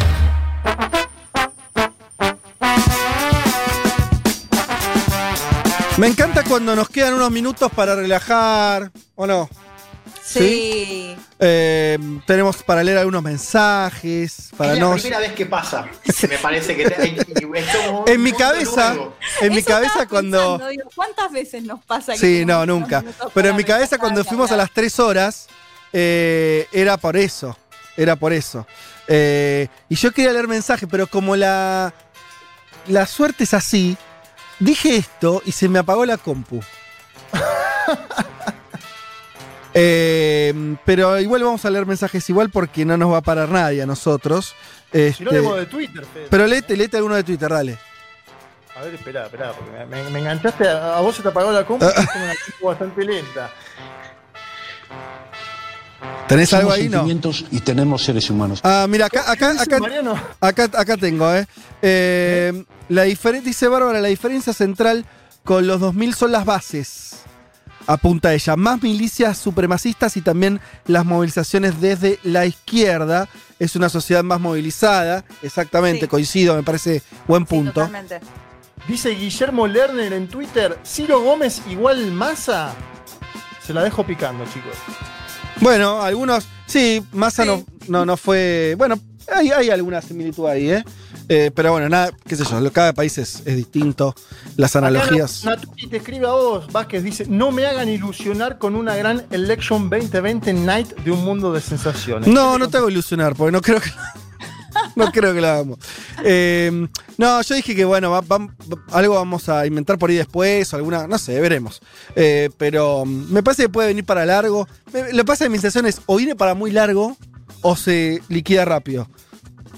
Sí, Por- total. ¿Me entendés? O sea, no es que va a ser solamente una noche donde si hacemos un especial a la eh, de oh, 10 a 12 está todo. Si está todo resuelto Pero- va a ser muy rápido. Y si no, Pero no. Sí, sí. Ahora, si se liquida rápido, hay espacio para todo, ¿no? O sea, hay espacio para joder un poco. Y sí. sea más festivo ahí en el, en el patiecito de afuera. Digo, se me ocurre. Ah, en el paticito de afuera ya está pensando en picadita. Eh, no, le leo otros mensajes. Dice la, la- le- nos dice la peli Vice muestra un poco cómo llega Bush. Pero no sé qué tan fiel a la realidad es. ¿Qué opinan? La peli Vice. No, no. Sí, me la habían recomendado, no la vi todavía. Yo la vi, yo la vi, yo la vi. Sí, sí, es, es, es- Price cuenta el ascenso de Dick Cheney, ¿no? Que fue el- Claro. el, gran vicepresidente de, de Bush, que, que es vicepresidente que según te cuenta esa película, es el que más poder ha tenido en la historia, de, o uno de los que más poder ha tenido. Yo no sé si cuenta tanto, o sea, habla más de, de Cheney, sí, cuenta algo eh, de, de Ah, Bush, sí. pero me parece un poco lo, lo ridiculiza Bush en esa película, como que habla de Bush como un tonto de... Total. Sí, como un hijo de Sí. que, que- que era dominado por Cheney. Yo no sé cuánto eso se adapta a lo que realmente fue Bush como presidente. Eh, Ina dice, no termino de entender quiénes integran ese consejo electoral, el colegio electoral. Eh, son figuras públicas elegidas, son delegados, se lo llama así, ¿no? Eh, no sé si son figuras públicas, no, no sé si son dirigentes políticos conocidos, creo Bueno, que... Hillary Clinton entiendo que va como súper delegada, ¿no? Para la Ah, elección de ahora. No, pero esos, o sea, delegados es- vale para las primarias. Estos son electores. Claro, electores. O sea, Electores. claro. Super, sí, súper elector, no sé cómo es el. el- No, no, eso es, en, eso es en primarias, si no me equivoco. No, pero ahora Eh, es Hillary Clinton. Ah, no, no lo sé. No lo sabemos, no lo sabemos, así que mm, queda como tarea para el hogar. La verdad que yo tampoco lo sé. Eh, en House of Cards hacen una escena igual a la felicitación de Al Gore. Ah, mira vos, yo dejé de verla en la temporada 1, así que no sé qué... qué, eh, en Che, fin. ya que estamos con este tema, eh, ayer me vi Chicago 7, ¿vieron la de Aaron, Aaron Sorkin? Sí, Cuenta. Excelente. eh, bueno, muy buena, porque de hecho Muy me buena. acordaba que Leti, Leti hizo una columna hace no mucho tiempo sobre la convención, La convención. del 68. Bueno, esta va genial para eso, está muy buena. Sí, porque esa peli cuenta básicamente, para el que, para el que no la vio, sí, la verdad, muy recomendado es eh, en el marco de la convención de 1968, convención demócrata muy agitada porque estaba toda la cuestión racial, habían matado eh, a, mm, ¿cómo se llama? Eh, A Bob Kennedy. A, a- a Kennedy, lo matan en esa circunstancia, pero además venían del asesinato de Malcolm X, venían de matar a la- Martin Luther King, Kennedy, a- antes a Kennedy, claro, venían con, un, venían con unos años Una década. moviditos, eh, sí, menos que una de 5 años, te diría, 63, 68, ahí pasa todo. Eh, y, y como es, bueno, y el tema es que enjuician a, a una serie de personas que habían supuestamente estado eh, en medio de los disturbios de la convención y es muy, muy gráfico lo que es la cuestión de la justicia. O sea, vos decís, bueno, la justicia en Estados Unidos es blanca, supremacista. eh, bueno, ahí lo tenés todo configurado, la figura de ese juez, ¿no? Es Ustedes muy los sábados a la impactante. noche veo que se lo toman para ver cuestiones laborales. Yo ayer puse Vilas, por ejemplo, en Netflix. Chico, Vilas, ¿no? ¿Qué tal, Vilas? bueno, Lo último, lo último que ve. No. No, pero. Yo peleé por. Vilas y perdí. Quiero, Ah, quiero decir, peleé, perdí y dije, bueno, ya fue, vamos. Mirala, vamos. mirala, hoy mirala. ¿Es buena? ¿Es buena, Vilas? Muy, bu- muy buena, muy- tiene mucho archivo. Ah, dice Ali Borov, según lo que escucho en un mundo de sensaciones, esta elección parece ser la más sucia en la historia de los Estados Unidos. Atención. Yo creo que puede serlo. No, me parece que no decir que lo, que lo es es demasiado, ¿no, Elman? Digo, como que están las condiciones dadas para que pueda haber problemas. Yo soy lo que cree que va a haber menos, pero porque va a haber una diferencia grande en términos electorales. Si no lo hay, y todo está servido para que sea un gran quilombo, no, no para otra cosa. Sí. No. Perdón, Fede, pero anoche, hablando de esto, Juanma, vi su burra, porque sé que muchos Ah, subieron capítulos nuevos, ¿no? Sí, la tercera temporada, tercera o cuarta, ya me perdí. Pero bueno, una nueva temporada de Suburra, esa serie italiana que le habíamos recomendado cuando hablamos de mafia. Así que bueno, para quienes no estaban al tanto, la pueden ver también. En Mrs. América, que no vi, porque no, ya me perdí en qué plataforma está, no entendí. Se ve bien cómo funcionan los electores y las roscas, nos dice J. Pero no sé dónde se ve la cuál? Mrs. América. O Miss América. O, o Mrs. Mason es. No sé, dice Mrs. América. ¿Cuántas dudas? Eh, ya, estoy perdido, qué sé yo. ¿Qué Eh, más? A ver, ¿qué más hay? ¿Qué más hay? Bueno, gente que pide cosas que, ¿sabes qué? ¿Por qué? Dice, arranquen a las 13, a las 12 es muy temprano, de 13 a 17. ¿Viste? Vení vos a hacerlo, Pedro, desde Rosario. Eh, no, un saludo a Pedro from Rosario, pero no. Está el lecho pero maldito antes. No, Claro, pero no, dice que después. más tarde. De 1 a 5 Ah, que le hagamos el a las programa. 13. A, a las 13 no me, no me disgusta Vázquez a las 13, ¿eh? No, pero ¿qué terminas de Pero es un comienza a las 4 de media de la tarde, estamos todos locos, ¿no? Bueno, Te baja. Se- Seguimos. sigamos. Eh, dicen que se ve por Estremio la. Bueno, claro. me- Estremio se puede ver casi todo, ¿no? Todo. Yo, yo tengo un problema para conectarme, conectar la tele ahí, no sé, bueno, un, un lío más personal. Pero dicen que está muy bien ese- esa Hay, hay- plataforma. hay gente acá que se saca fotos en Twitter, Look My Friend, con el libro de Fernando Duclos, periodistán. Ah, sí, claro. Bueno, reiteremos. Ese libro, el que quiera comp- comprar el libro de Periodistán sobre el viaje de, de Fer por eh, Europa y Asia, más que, más que recomendado. ¿Sabés lo que me intriga, Vázquez? El material adicional, ese que aparece co- eh, como con un microchip en, Sí. en cada. eh, eh, no, no. Un QR. No me, no me metí ahí. ¿Está bueno? Sí, está muy bien. Ahí está, hay, hay algunos hilos. Viste que él es un gran hilero Un de gran Twitter. tuitero. Sí. Eh, y mucho, se hizo muy conocido él por, por algunos hilos de Twitter donde contaba una historia con cierto desarrollo. Bueno, algunos hilos que tienen que ver con el libro están puestos ahí, también hay imágenes y los que tienen el libro, en, la- en cada capítulo hay un QR donde te manda con el teléfono, vas ahí, es como tener un plus de, de info, que está bueno, sobre todo por, por el tema de ilustración, imágenes, que... eh, nada, eso. Este, te, te agrega, te agrega un color que está lindo mientras vas leyendo. Quiero, quiero leer otro mensaje de Twitter, si se me permite. Por favor. Eh, Carlos Mena dice: Estoy convencido de que luego de escucharlos hoy, sabemos mucho más del sistema electoral de Estados Unidos y su historia que los propios estadounidenses. Bueno. Excelente ¡Epa! programa. Ah, bueno, li- lindo. ¿eh? Eh, sí, la verdad que es bastante. Yo creo que es el corazón de los problemas, eh, o uno de los grandes problemas que tienen los, los norteamericanos con su propio sistema político, tiene que ver con cómo votan, ¿no? Me parece que ahí hay un, hay un problema grave. Y además es un problema. Lo, que es interesante es que es un problema que cada vez se va haciendo más grave. Viste que es, como la. No sé. Para poder hablar de otro caso. Argentina y la pobreza, ¿no? En la Argentina hay un problema con la pobreza, y no estoy diciendo nada nuevo, porque es un problema que está hace muchos años, pero además porque siempre está peor, o, en general eh, eh, estamos dando pasos eh, de involución en ese sentido, ¿no? Y algo pasa, es solamente una alegoría de imagen, pero con la democracia en Estados Unidos, si vos ves que, tienen un- que hay un problema en cómo, en, cómo se involucra la sociedad, en que cada vez vota menos gente, o que cada vez es más dificultoso, que los republicanos hace años que están en cada estado eh, haciendo un- una política decidida para que vote menos gente. Bueno, eso en un momento te va a generar un problema democrático. O sea, no es, no es algo. eh, no es algo estático, es un proceso que cada vez se va profundizando más. Y la verdad que, que, es complicado eso, ¿no? Porque sobre todo no se ve de qué manera van a volver sobre sus pasos. Eh, y ves, yo digo esto y ya tengo un mensaje que dice: La pobreza es mundial. Me encanta, grande los oyentes. Sí, ya sé. Yo estaba poniendo un ejemplo. Dije Argentina, pero podría haber hablado de otro. Pero Argentina, en la década del 70 teníamos muy poca pobreza, ¿sí? No somos la India. En Argentina, en, en el año 75, la pobreza había, y la pobreza extrema estaba, casi no había, y pobreza había muy poca. Dos puntos, tres puntos, cinco puntos. El dólar, el dólar también, Fede. El dólar es eh, lo que dice Cristina Kirchner en su carta, ¿no? Y sí, un problema estructural. argentino desde hace décadas. Pero que cada, con cada crisis es peor, no es que. Eso es lo que yo quiero, que quería decir y me parecía que, que- que iba a cuento de lo que estamos hablando del sistema electoral norteamericano. Cada vez tiene más problemas. Eh, en fin, el martes me llegó, dice Pato Olava, me llegó el libro de Fernando. Hoy lo liquido al solcito, una hermosura, el diseño y un hermoso viaje, el texto. Gracias por jugársela y seguir publicando libros en este contexto. Eh, Pato Lava, te, te decimos que vamos, vamos a seguir publicando otros libros próximamente, a ver nuevos lanzamientos, así que estén atentos porque esto sigue. Sí, Déjame recordar que además tuvimos la primera charla el domingo anterior sobre feminismo e islam, que participaron un montón. ¿cómo le Eh, fue? Estuvieron viendo re bien.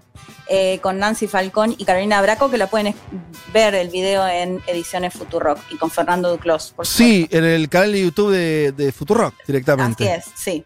Totalmente, lo ahí. Bueno, ahora sí, ahora sí, ya se hicieron las 15 horas. Ahora sí podemos decir entonces que este programa ¡Se fue! ¡Fue, fue, fue, fue!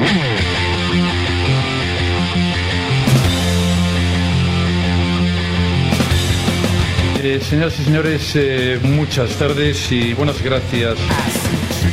Tengo otro mensaje, esta vez de mi señora, que dice, la vimos, Bobis, y no te gustó, haciendo referencia a Vice, me parece, que es verdad, en un lugar de mi cerebro dije, "Eh, yo no la vi, eh, y no me gustó. Bueno, gracias por ese mensaje tan lindo, ¿eh?